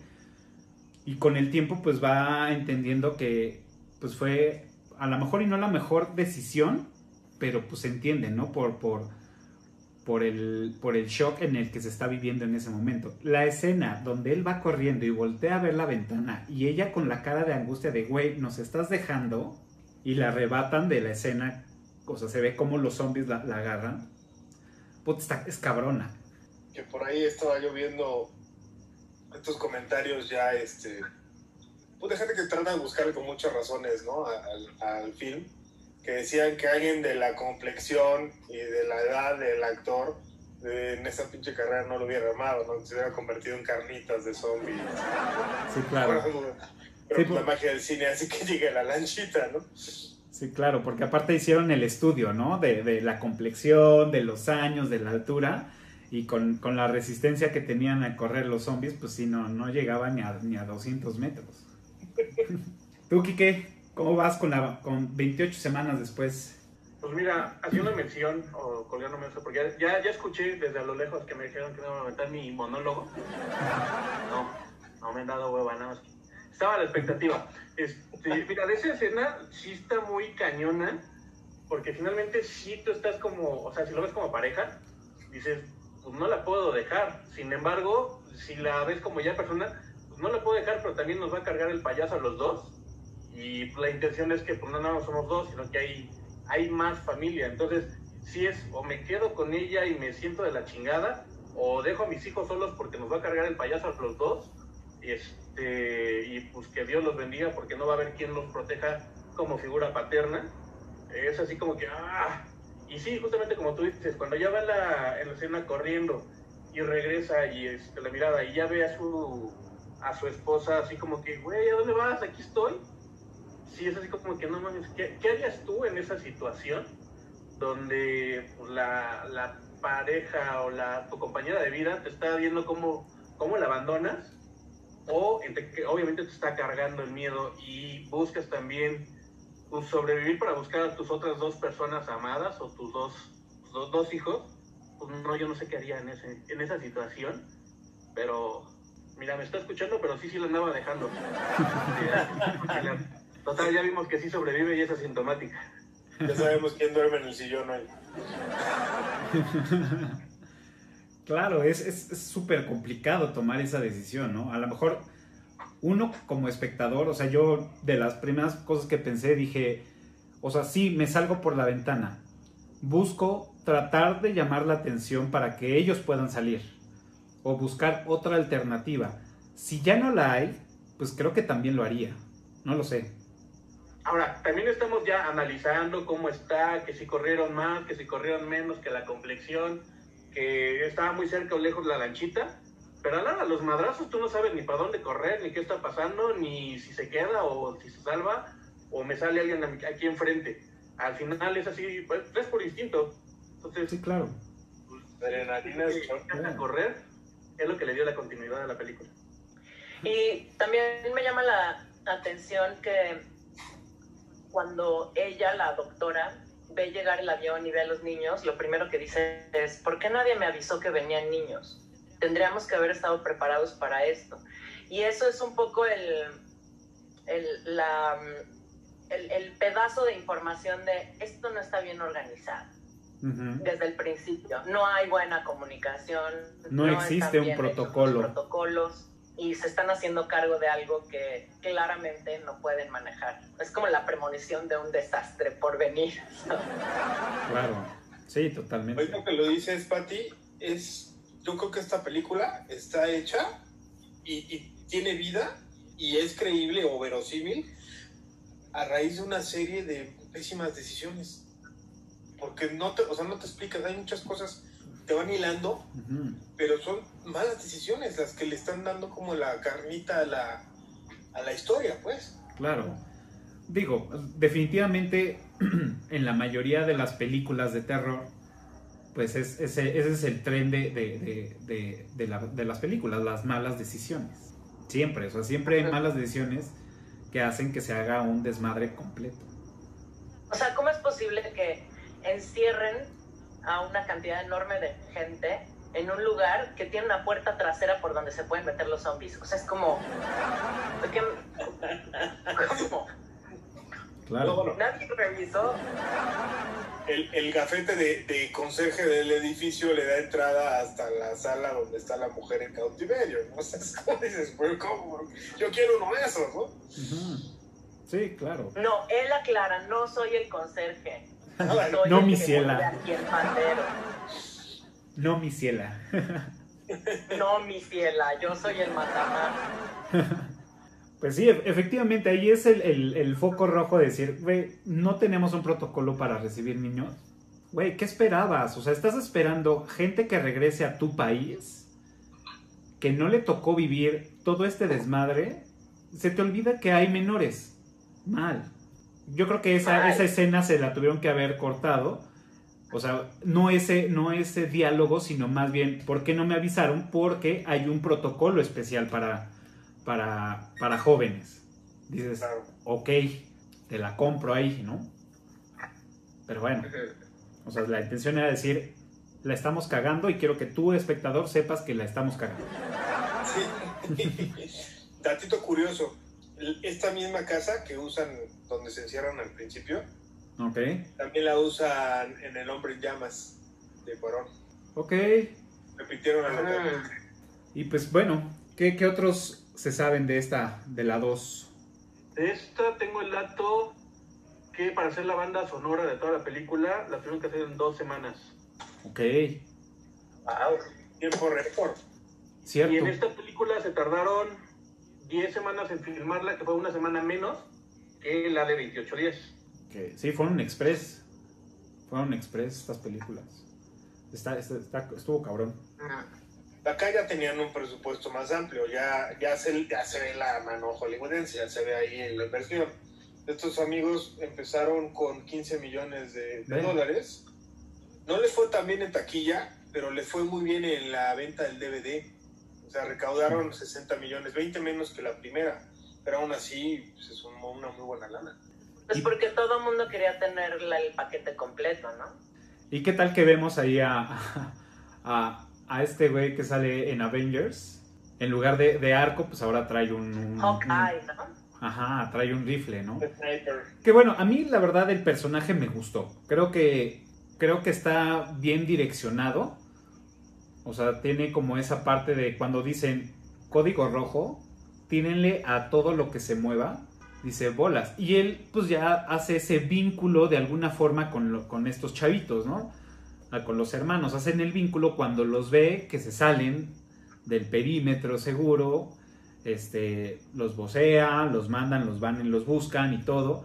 Entonces ya hay como ahí. Y entonces cuando ya él empieza a matar, e incluso cuando dicen código rojo y empieza, él sigue matando, a- disparando a puros, a puros zombies y ayudándole a la gente a que, a que se salve y todo. Y entonces ve a este, ve al niño y ahí es cuando otra vez ese lazo se vuelve a unir y dice, no, a la verga, esto no puede, no podemos matar pues a todos, ¿no? Y es cuando pues ya se baja al matadero, ¿no? O sea, Sí, como, como esto crea un vínculo especial con, con los niños, más cuando lo tienen a mira, ¿no? ajá. Y, y creo que Jeremy Renner se- lleva también una de las secuencias más icónicas de la película, ¿no? Que es pues, cómo muere, ¿no? O sea, esa escena donde se baja, le dice, mete el embrague, amiga, yo, voy, yo voy a empujar, no volteen para atrás. Es una escena súper fuerte, porque Claro. pues, en teoría sus mismos compañeros lo están matando y se está sacrificando por salvar a estos niños que en teoría ya, ya, ya le platicó la doctora que pues, son este, la esperanza para una, una vacuna, ¿no? La inmunidad. Pero es una escena este, cinematográficamente hablando fuerte, intensa, o sea, es de las escenas icónicas de esta película. Claro. Sí, no, y es parte de, de- de lo que hace, pues bueno, todos los protocolos que tenga el ejército y es, es código rojo, código rojo y todos lo, lo respetan, ¿no? Y cuando ya están llegando estos güeyes a- con, con, con, las- con los lanzallamas a quemar a todos los zombies que casualmente se mueren por un gas, un humo, un algo que dices, en ningún momento te justifican que algo les hace daño a los zombies que se mueren, ¿no? Sabemos cuánto tiempo, no voy a decir cuánto tiempo porque esa es parte de la trivia, pero sabemos cuánto tiempo tiene que pasar para que se mueran de inanición. Entonces, aquí nunca te dicen realmente qué es lo que le echan porque inundan toda la ciudad con este gas químico, este, lo que sea, y se empiezan a morir, ¿no? Entonces, pues eso es como que lo que no me cuadra. Pero definitivamente esa escena, cuando se baja y están estos cuatro güeyes rociando eh, con el lanzallamas a los, a los zombies que, que quedaron tirados y al final lo alcanzan y que los niños lo ven, ven todo ese proceso, puta. Qué cabrón.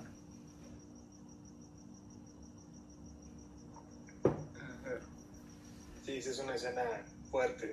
Esa. Y bueno, y otra escena que yo gocé mucho por la Katsu y lo del efecto es cuando el amigo en el helicóptero empieza a cortar cabezas a diestra y siniestra con las aspas. Es cabrona. una joya, una belleza Es cabrón. de Katsu ahí.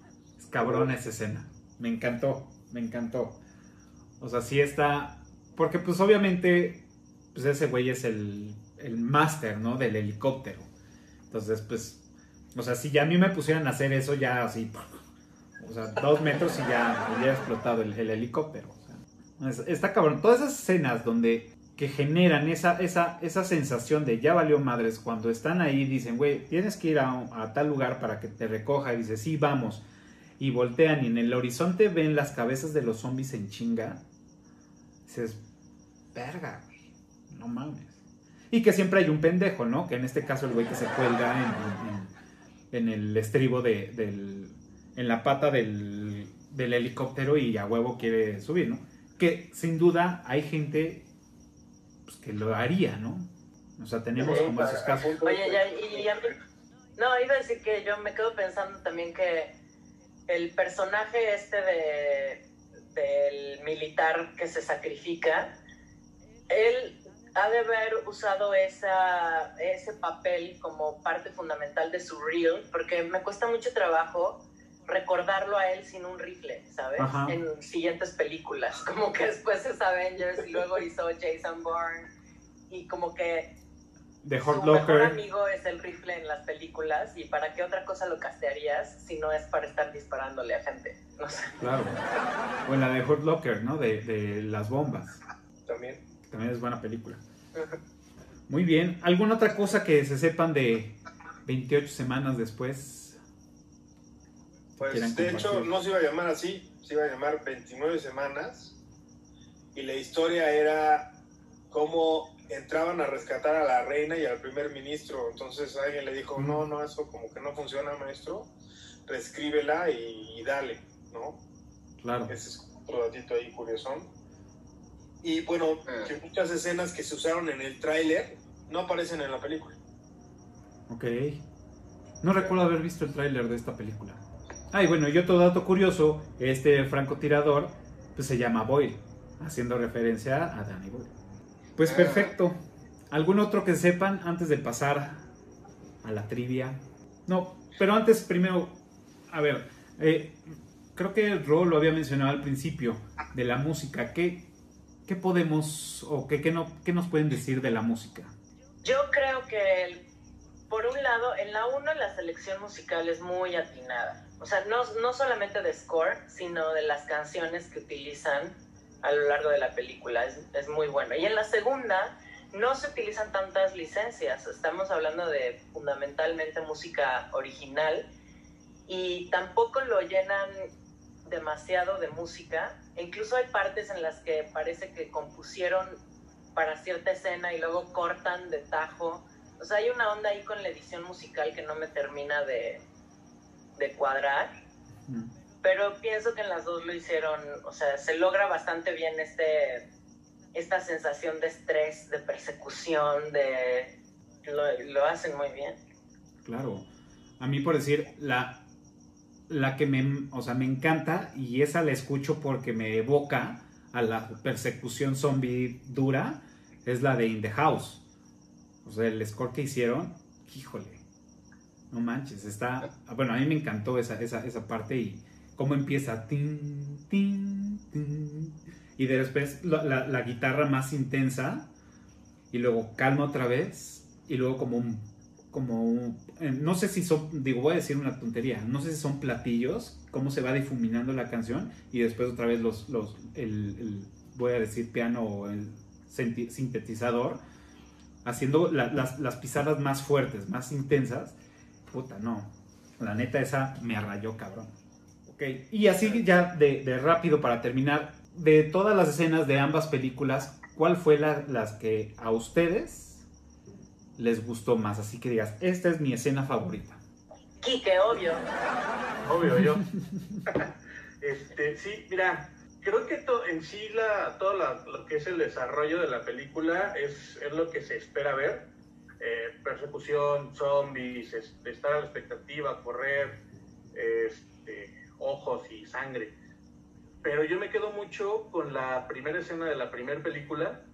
Eh, sí, donde se despierta del hospital, pero donde, donde te despiertas, donde encuentras la llave, dices, ¿qué pedo? ¿Qué día, es, ¿Qué día es hoy? ¿Por qué nadie está aquí? ¿Por qué tengo la llave? Donde sales, encuentras la ciudad totalmente vacía, donde no sabes ni qué pedo, encuentras un camión volteado, dices, pues oye, yo me dormí, todo estaba bien, estaba lleno, me atropellaron, sí, pero pues, ¿qué pasó en ese en este lapso? ¿Qué día es hoy prácticamente? Sí me quedo con esa parte por la simple sensación de, de que no tienes ni, ni información hasta que ya encuentra un periódico que dice evacuación, este, dice, ah, pues, repasó esto, pero antes de eso, pues no tienes una mayor noción de, de dónde estás parado. Claro. Es buena toda esa secuencia. Si yo tuviera que escoger, por ejemplo, de la 1, son, pues, son muchas, ya incluso mencioné algunas, pero de la 1, una escena que me pone la piel de gallina, que no tiene nada que ver con los zombies, es cuando él llega a su casa y ve a sus dos papás muertos, ¿no? Con la foto. Y hay una frase, hay, una, hay un pensamiento que le deja la mamá, ¿no? Que dice, eh, Jimmy, te dejamos dormido, nos dormimos contigo, no te despiertes, ¿no? Y pues se ve una escena donde claramente se suicidan los papás. Es una escena desoladora. O sea, para este cuate es, la, la desesperanza con patas hablando. O sea, es muy fuerte. En lenguaje cinematográfico dices, o sea, por Dios, o sea, tus papás ya sabían que no te iban a volver a ver. O sea, ellos ya incluso te hacían muerto, ¿no? Y ese rematar con ese de Jim, no te despiertes. Y la foto donde sale él de chiquito, porque ni siquiera era actual, ¿no? Eran los padres con él de chiquito. Es una escena muy fuerte, yo creo que es de las que más marcan el film, potente. Y si tuviera que escoger una de la segunda, fuera de la de Jeremy Renner, que también se me hace muy buena, y la de las cabezas y demás, otra que es muy potente y que también es muy dramática es la cara de la mamá cuando después del beso este cuate se empieza a transformar y se da cuenta, porque ella lo perdona. Entonces se da cuenta que el güey que ama la va a matar. O sea, ya la abandonó y ahora la va a matar. Y la manera en la que la mata, o sea, también es otra escena desgarradora. Claro, totalmente. Muy, muy fuertes esas escenas. Sí, sí, sí, porque precisamente cuando se están besando, terminan de besarse, enfocan la cara de, la señora y lo ve y hasta con cierta sonrisa. Entonces yo al principio dije, eh, en, este foco de pensamiento, de decir, ah, huevo, me lo voy a chingar, con esta sonrisa de, ya te jodí, güey, porque tú me jodiste. Esa fue la primera eh, eh, impresión con la que me quedé cuando la vi por primera vez. Dije, ok, de alguna forma tuvo su venganza. Pero ahora que la he estado viendo, bueno, después la he visto muchas veces más, realmente la sonrisa era por, por esa, seguramente por, por esa paz que ella ya encontraba de haber perdonado y de haber tenido ese encuentro con él y que a lo mejor ella no, no creía que podía contagiarlo y después de un beso de, de conciliación, verla y sonreír, pues creo que para ella era pues chido. Pero ya cuando ve que este güey le empieza a dar la chiripiorca, ya le cambia la cara completamente, ¿no? Literal, o sea, de terror a pánico. Y, ya sabemos cuál es la diferencia entre terror y pánico, ¿no? Algunos centímetros de diferencia. Literal. ¿Tú, Ro? Yo la verdad es que creo que no tengo una secuencia favorita toda respecto a la 1, toda la película. Tal vez podría extender un poco la escena que menciona Tato en la que se encuentran los padres con la fotografía y demás, pero después llega la noche y él está recordando eh, el punto en el que está tomando el jugo de naranja, y digamos que ya los encontró, ahora está recordando todo lo que fue, ¿no? Pues le da el tono nostálgico todavía más fuerte. Como si no te ardiera, pues ahí te va el limón y ahí te va el tajín. ¿No? Entonces, eh, creo que eso es algo que, sí te puede, te llega mucho. Y la otra escena que igual no sé si sea la de, de mis favoritas, sino una de las más fuertes, es cuando el papá se convierte, cuando Frank Claro. le cae la bota y se da cuenta inmediatamente, ya vale.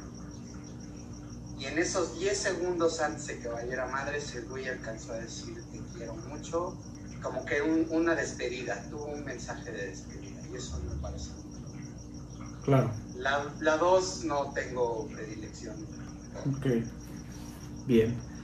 ¿Tú, Pati? Para mí, A mí me impactó mucho eh, la, de la primera, la escena, toda la secuencia cuando están subiendo hacia la casa de, del papá y de la chica, que los vienen persiguiendo los zombies. Y además siento que esa película ha sido fuente de inspiración para muchas películas que sucedieron después. Y esa, por ejemplo, me hace pensar en Guerra Mundial Z, por ejemplo que vemos como el mismo tipo de persecución, desesperación, escalera, con luces, así, este, ya los van a agarrar y alguien que de pronto sale y está armado hasta los dientes y los defiende, ¿no? Esa escena me parece muy buena, genera una tensión increíble. Y de la segunda, la escena en la que van bajando las escaleras, ella con, el, con la mira nocturna, y Mm. lo único que ves en realidad son las caras de pánico de los chicos, muy, muy cerca del, de la mira, con estos ojos brillantes en verde, que eso también es, me recuerda, por ejemplo, a Soy leyenda o a este hay otra película también muy buena que tiene este tipo de onda rec. La de. Rec. Creo que son dos escenas que han impactado visualmente y emocionalmente tan fuerte que han influenciado el trabajo posterior de otros directores y de otros escritores, ¿no? Y esas y que me generan estrés, o sea, que realmente me sudan las manos cuando las veo, ¿no? Y que y son de esas que dices, apúrale, no, corre, ya sabes, le platicas, ¿no? Con la película. Sí, claro, totalmente. Pues digo, yo de la 1 me quedo, eh, creo que también, o sea, me- más bien me quedo con la, la escena del, del túnel, de cómo se ve, se escucha, el- o sea, sabes que va a pasar algo, sabes que van a llegar zombies, pero primero te llegan ratas, ¿no? Escuchas las ratas. Y dices, güey, algo está pasando y ya las ratas en chinga. Y después ves las sombras reflejadas en una pared del, túnel de los zombies, cómo se van haciendo de grandes a pequeñas, a pequeñas, a pequeñas, a pequeñas, hasta que ya aparecen físicamente y están corriendo y dices, güey, no mames, ¿no? Todo ese de, güey, ya cámbialo, cámbialo, cámbialo, cámbialo, porque aparte la niña pues trabajaba yo creo que en la Fórmula 1, ¿no? Para hacer esos cambios de, de- de- llanta tan rápidos. Entonces, pues bueno, ya toda esa parte, la verdad, esa escena me, me gusta mucho. Y de la 2, definitivamente el principio, toda la secuencia del principio, me encanta. O sea, esa, la cámara rápida, que entre que ves y no ves, y dices, güey, pero enfócale bien porque quiero ver al zombie o porque quiero ver por dónde están yendo. Toda esa, esa ansiedad que me genera, me, me gusta mucho. Y me gusta mucho como las películas de, de juego macabro, ¿no? Que traen escenas de, de que mueven y, y- y generan más ansiedad. Me, me encanta, me encanta todo eso, lo que proyecta. Entonces yo creo que esas son como mis dos escenas favoritas de, de estas películas. Pues perfecto. Y ya como última pregunta, es del 1 al 10, ¿cuánto le ponen? Ya sea individual o en, o en conjunto. ¿Tú, Kike? Yo les pongo un 9. Un 9. Eh, al final, eh, la de 28 días fue un, para mí un partaguas en este, en este género de películas de zombie, donde, como ya lo platicábamos, lo platicaban en, en un principio, no es el típico zombie que va lento y o sea, no, es un zombie que ya te genera miedo, ya te genera este, ansiedad, eh, ciertas emociones, ciertos sentimientos, te dan mucho pánico, vaya. Yo le pondría eh, un 9 en general, quizá no le pongo 10 por... Creo que pudieron haber habido más zombies o más, un poquito de escenas más, más rudas. Eh, tal vez fue lo que me hubiera gustado para ponerle un 10, pero yo le pondré un, un 9. Bien. Yo creo que yo también, a mí me encantan, o sea, la primera me encanta, a pesar de que tiene, que me deja esta sensación como de que estoy viendo tres películas en una, tratando de abarcar demasiadas temáticas. Con todo me parece una película increíble que en su momento a todos nos voló la cabeza. Creo que todos los que la vimos cuando salió fue así de nunca antes. Y eso es algo súper valioso. Y la segunda no me gustó tanto, la verdad. Este, creo que mm, se enfocaron mucho en este tema del el- el conflicto del control militar a la población y no tanto. Pero bueno, también es muy bueno. No, ya, ay, ya, Dani, sí, está bien, nueve para las Bien. Turro. Yo a la primera, la original, 28 días después, le doy un 9, inclinándome al 9.5 y lo único que me impide darle el 10 son detallitos, ¿no? De cosas insignificantes como por qué Jim después de estar en coma puede salir corriendo, este, no, tiene energías, demás. ¿Cómo es posible que un virus que te infecte en 10 segundos llegue a Nueva York, como dice Celina en algún momento, que había reportes en París y Nueva York. O sea, cómo llega un avión en un vuelo de 7, 8 horas. No, o sea, es absurdo. Este, ese tipo de detallitos son los que digo, bueno, no, te dan el 10. Y respecto a la 2, yo la verdad le doy un 8, con ganas de darle un 7.5, pero me parece buena película. Creo que no explora tanto, no, no aborda tantas temáticas y además la manera en la que lo, lo, lo abordan, pues simplemente no, la, no puedes compararla con la 1, ¿no? Ahí se ve que la mano es diferente, se ve que ahí ya fue más mano, o sea, ya es... A mí ya me parece un concepto un poquito más alejado de mí. Ok. ¿Tú, Tato? Yo creo que a la 9 opino un poco parecido a Ro. Yo creo que sí se gana su 9.5. ¿Por qué no el 10? Eh, ya siendo exigentes. Creo que les costó muchísimo trabajo eh, concretar la película. ¿no? Ya de los tres cuartos hacia adelante, cuando llegan a este mundo de los militares, si bien la temática humana en donde el peligro ya no es el zombie, sino el humano, se ha manejado en, mucho este, en muchos lados. Eh, creo que yo sí lo hubiera podido quitar y le hubiera metido más zombies, en tal caso, ¿no? Más infectados. Creo que eh, queda un poco a deber en ese aspecto. La película es genial y causó un hito y como dicen, el que pega primero pega dos veces. Pero creo que le hizo falta un poco más.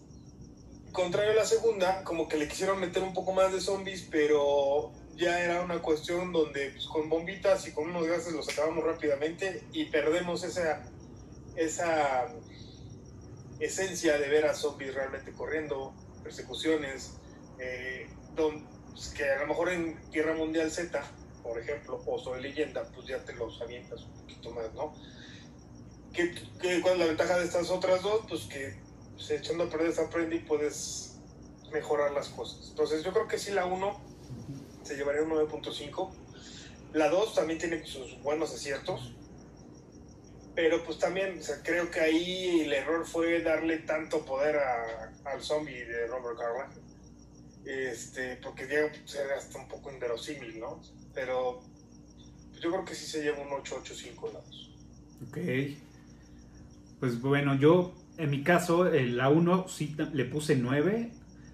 Le puse 9 y eh, efectivamente por, porque sí es una película de, apocalipsis zombie que, que no lo ves como tal, sino más bien ya lo ves empezado, o sea, ya no ves el inicio de, este, o sea, el proceso del inicio, digamos, o sea, ves eh, cómo, cómo, se, cómo inicia, pero no ves todo el desmadre que se genera por eso, ¿no?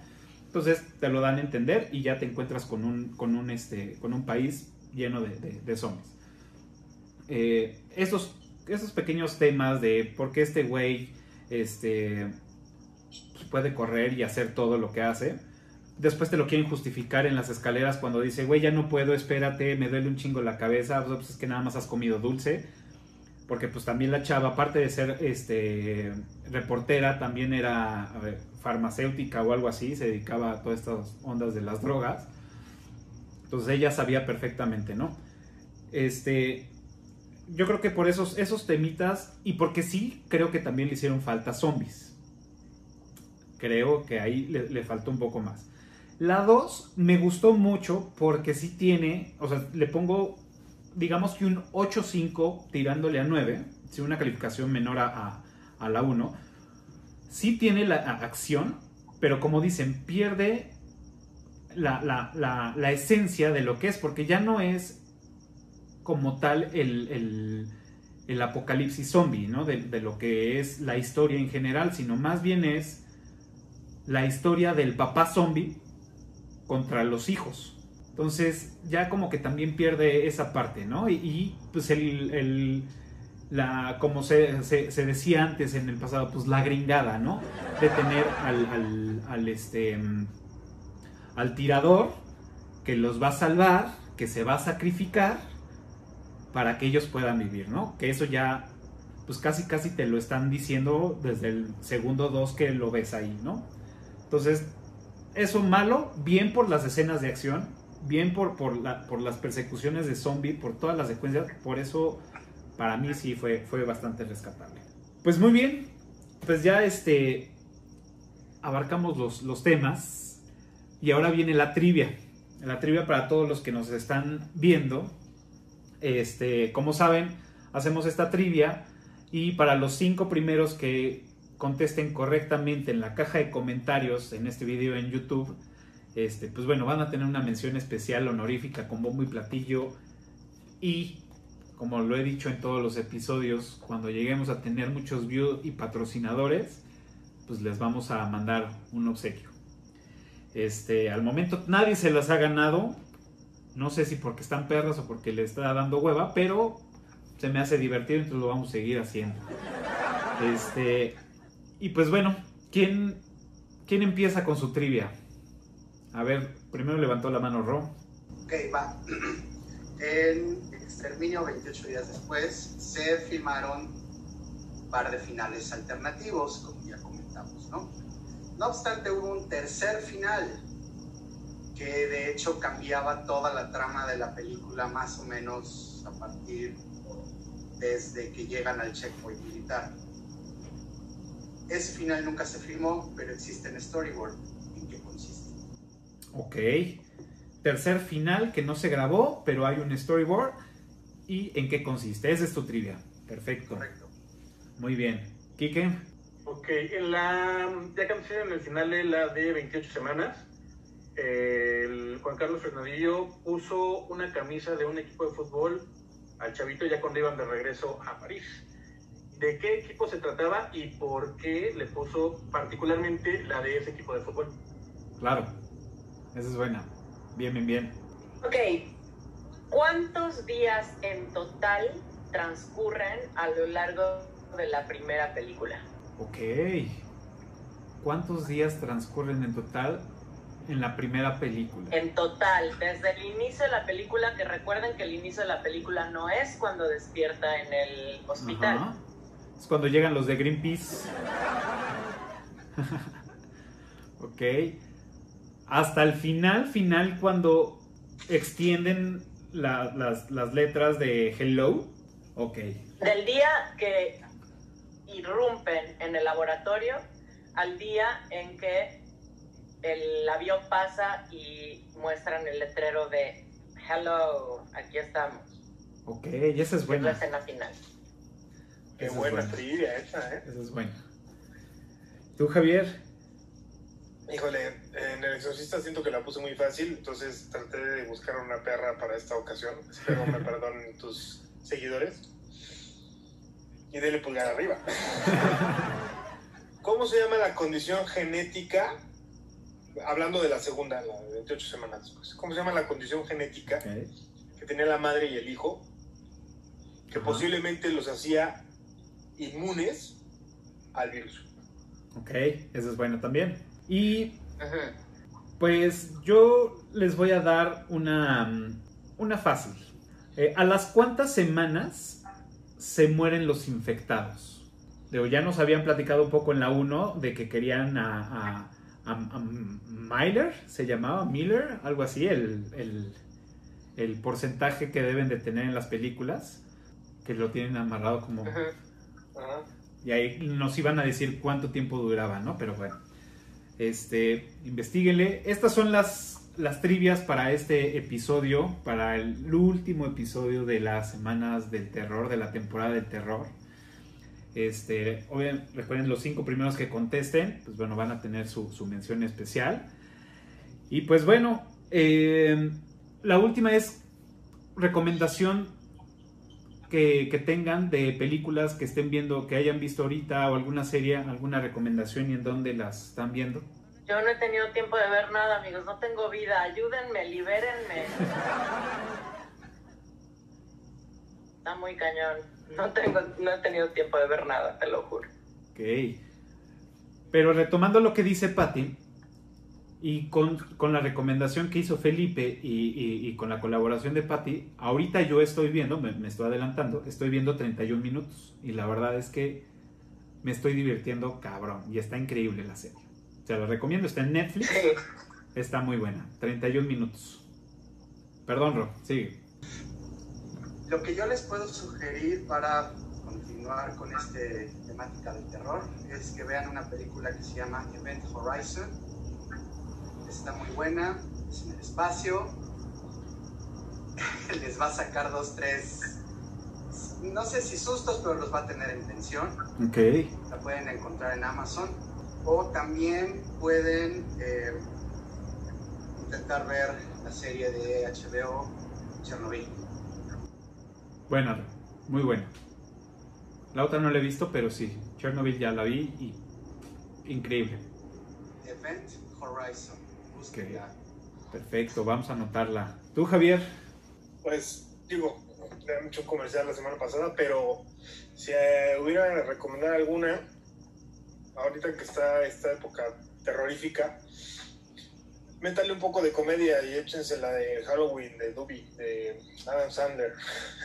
El típico humor de Adam Sandler cumple, está buena, está coquetona.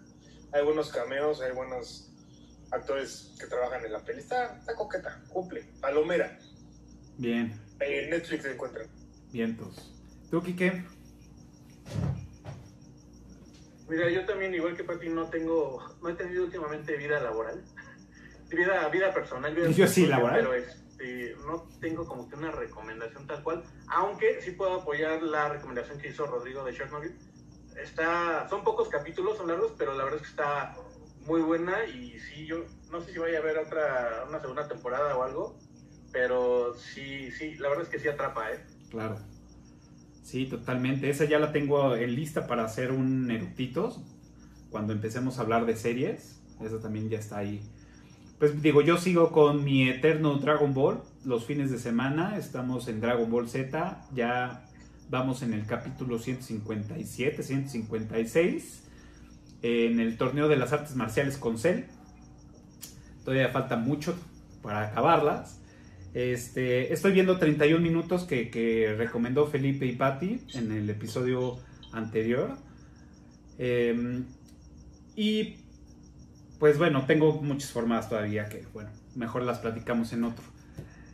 Pues bueno, eh, antes de, de despedirnos, eh, quiero mandar unos saludos a algunos eructitos que nos han escrito. Eh, primero a, a Rosario, perdón, Rosario Couch, que nos ha escrito en, en- en Twitter y nos, nos- siempre nos está reposteando el tema el- de qué tan vintage eres y nos está recomendando ahí con tus amigos. Muchas gracias por las recomendaciones y los retweets.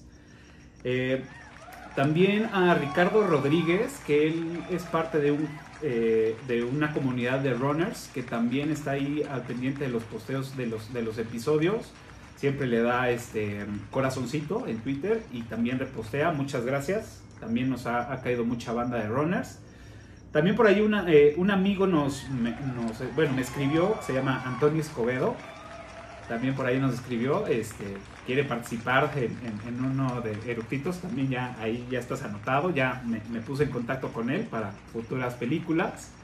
Y un amigo que también este, estuve en contacto con él, que me escribió en la página de Eructitos, que es Adrián Cordero, un gran amigo de, de, de, pues casi, pues no infancia, pero sí de, hace muchos años. También muchas gracias y también ahí está al pendiente de, los capítulos y lo estamos, él me, me pidió exclusivamente así de, háblame cuando grabes Dragon, de Dragon Ball. Entonces, Cuando sea Dragon Ball, ahí va a estar seguramente.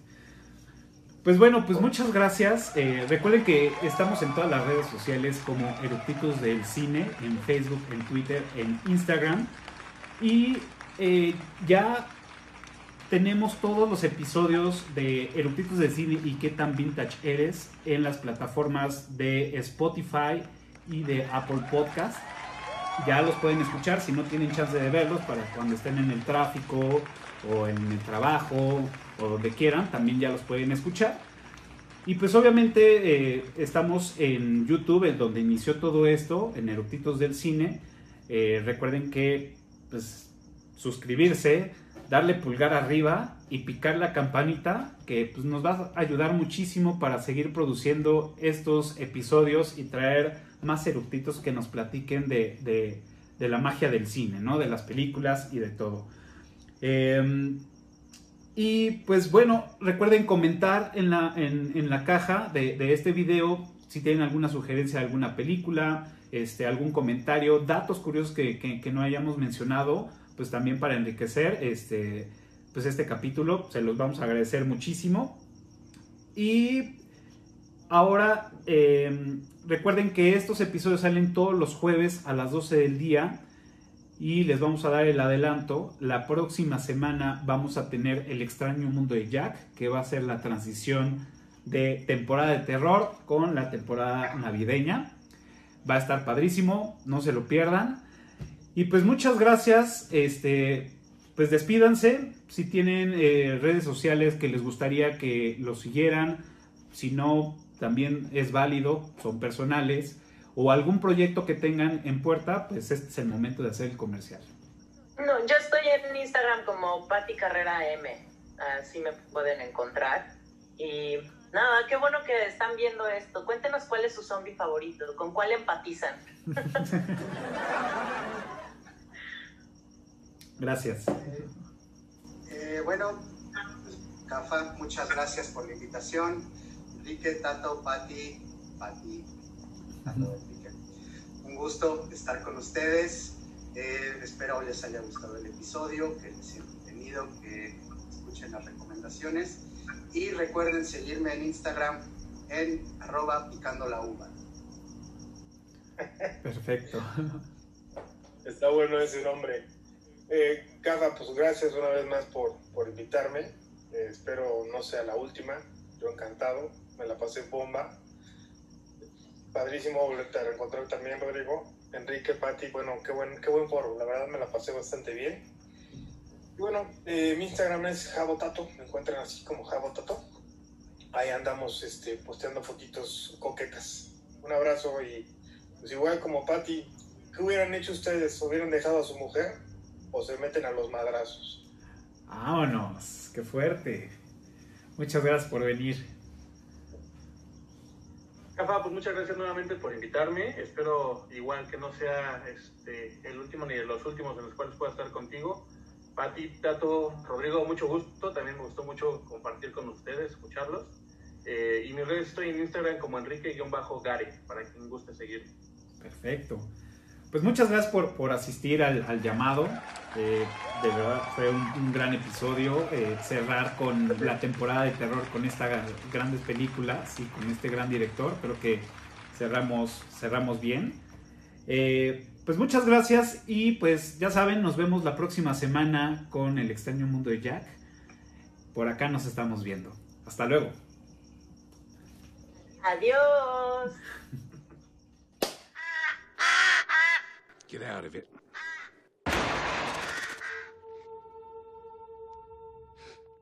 Hannah, I love you very much.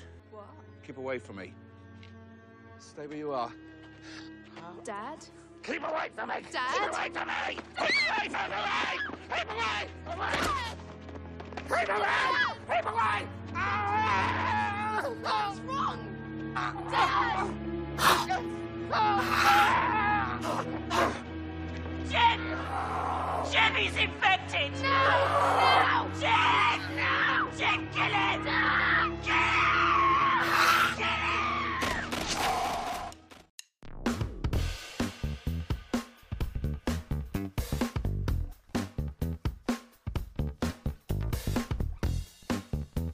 it! Buenísimo. Oye, no olvides programar la pausa para el baño.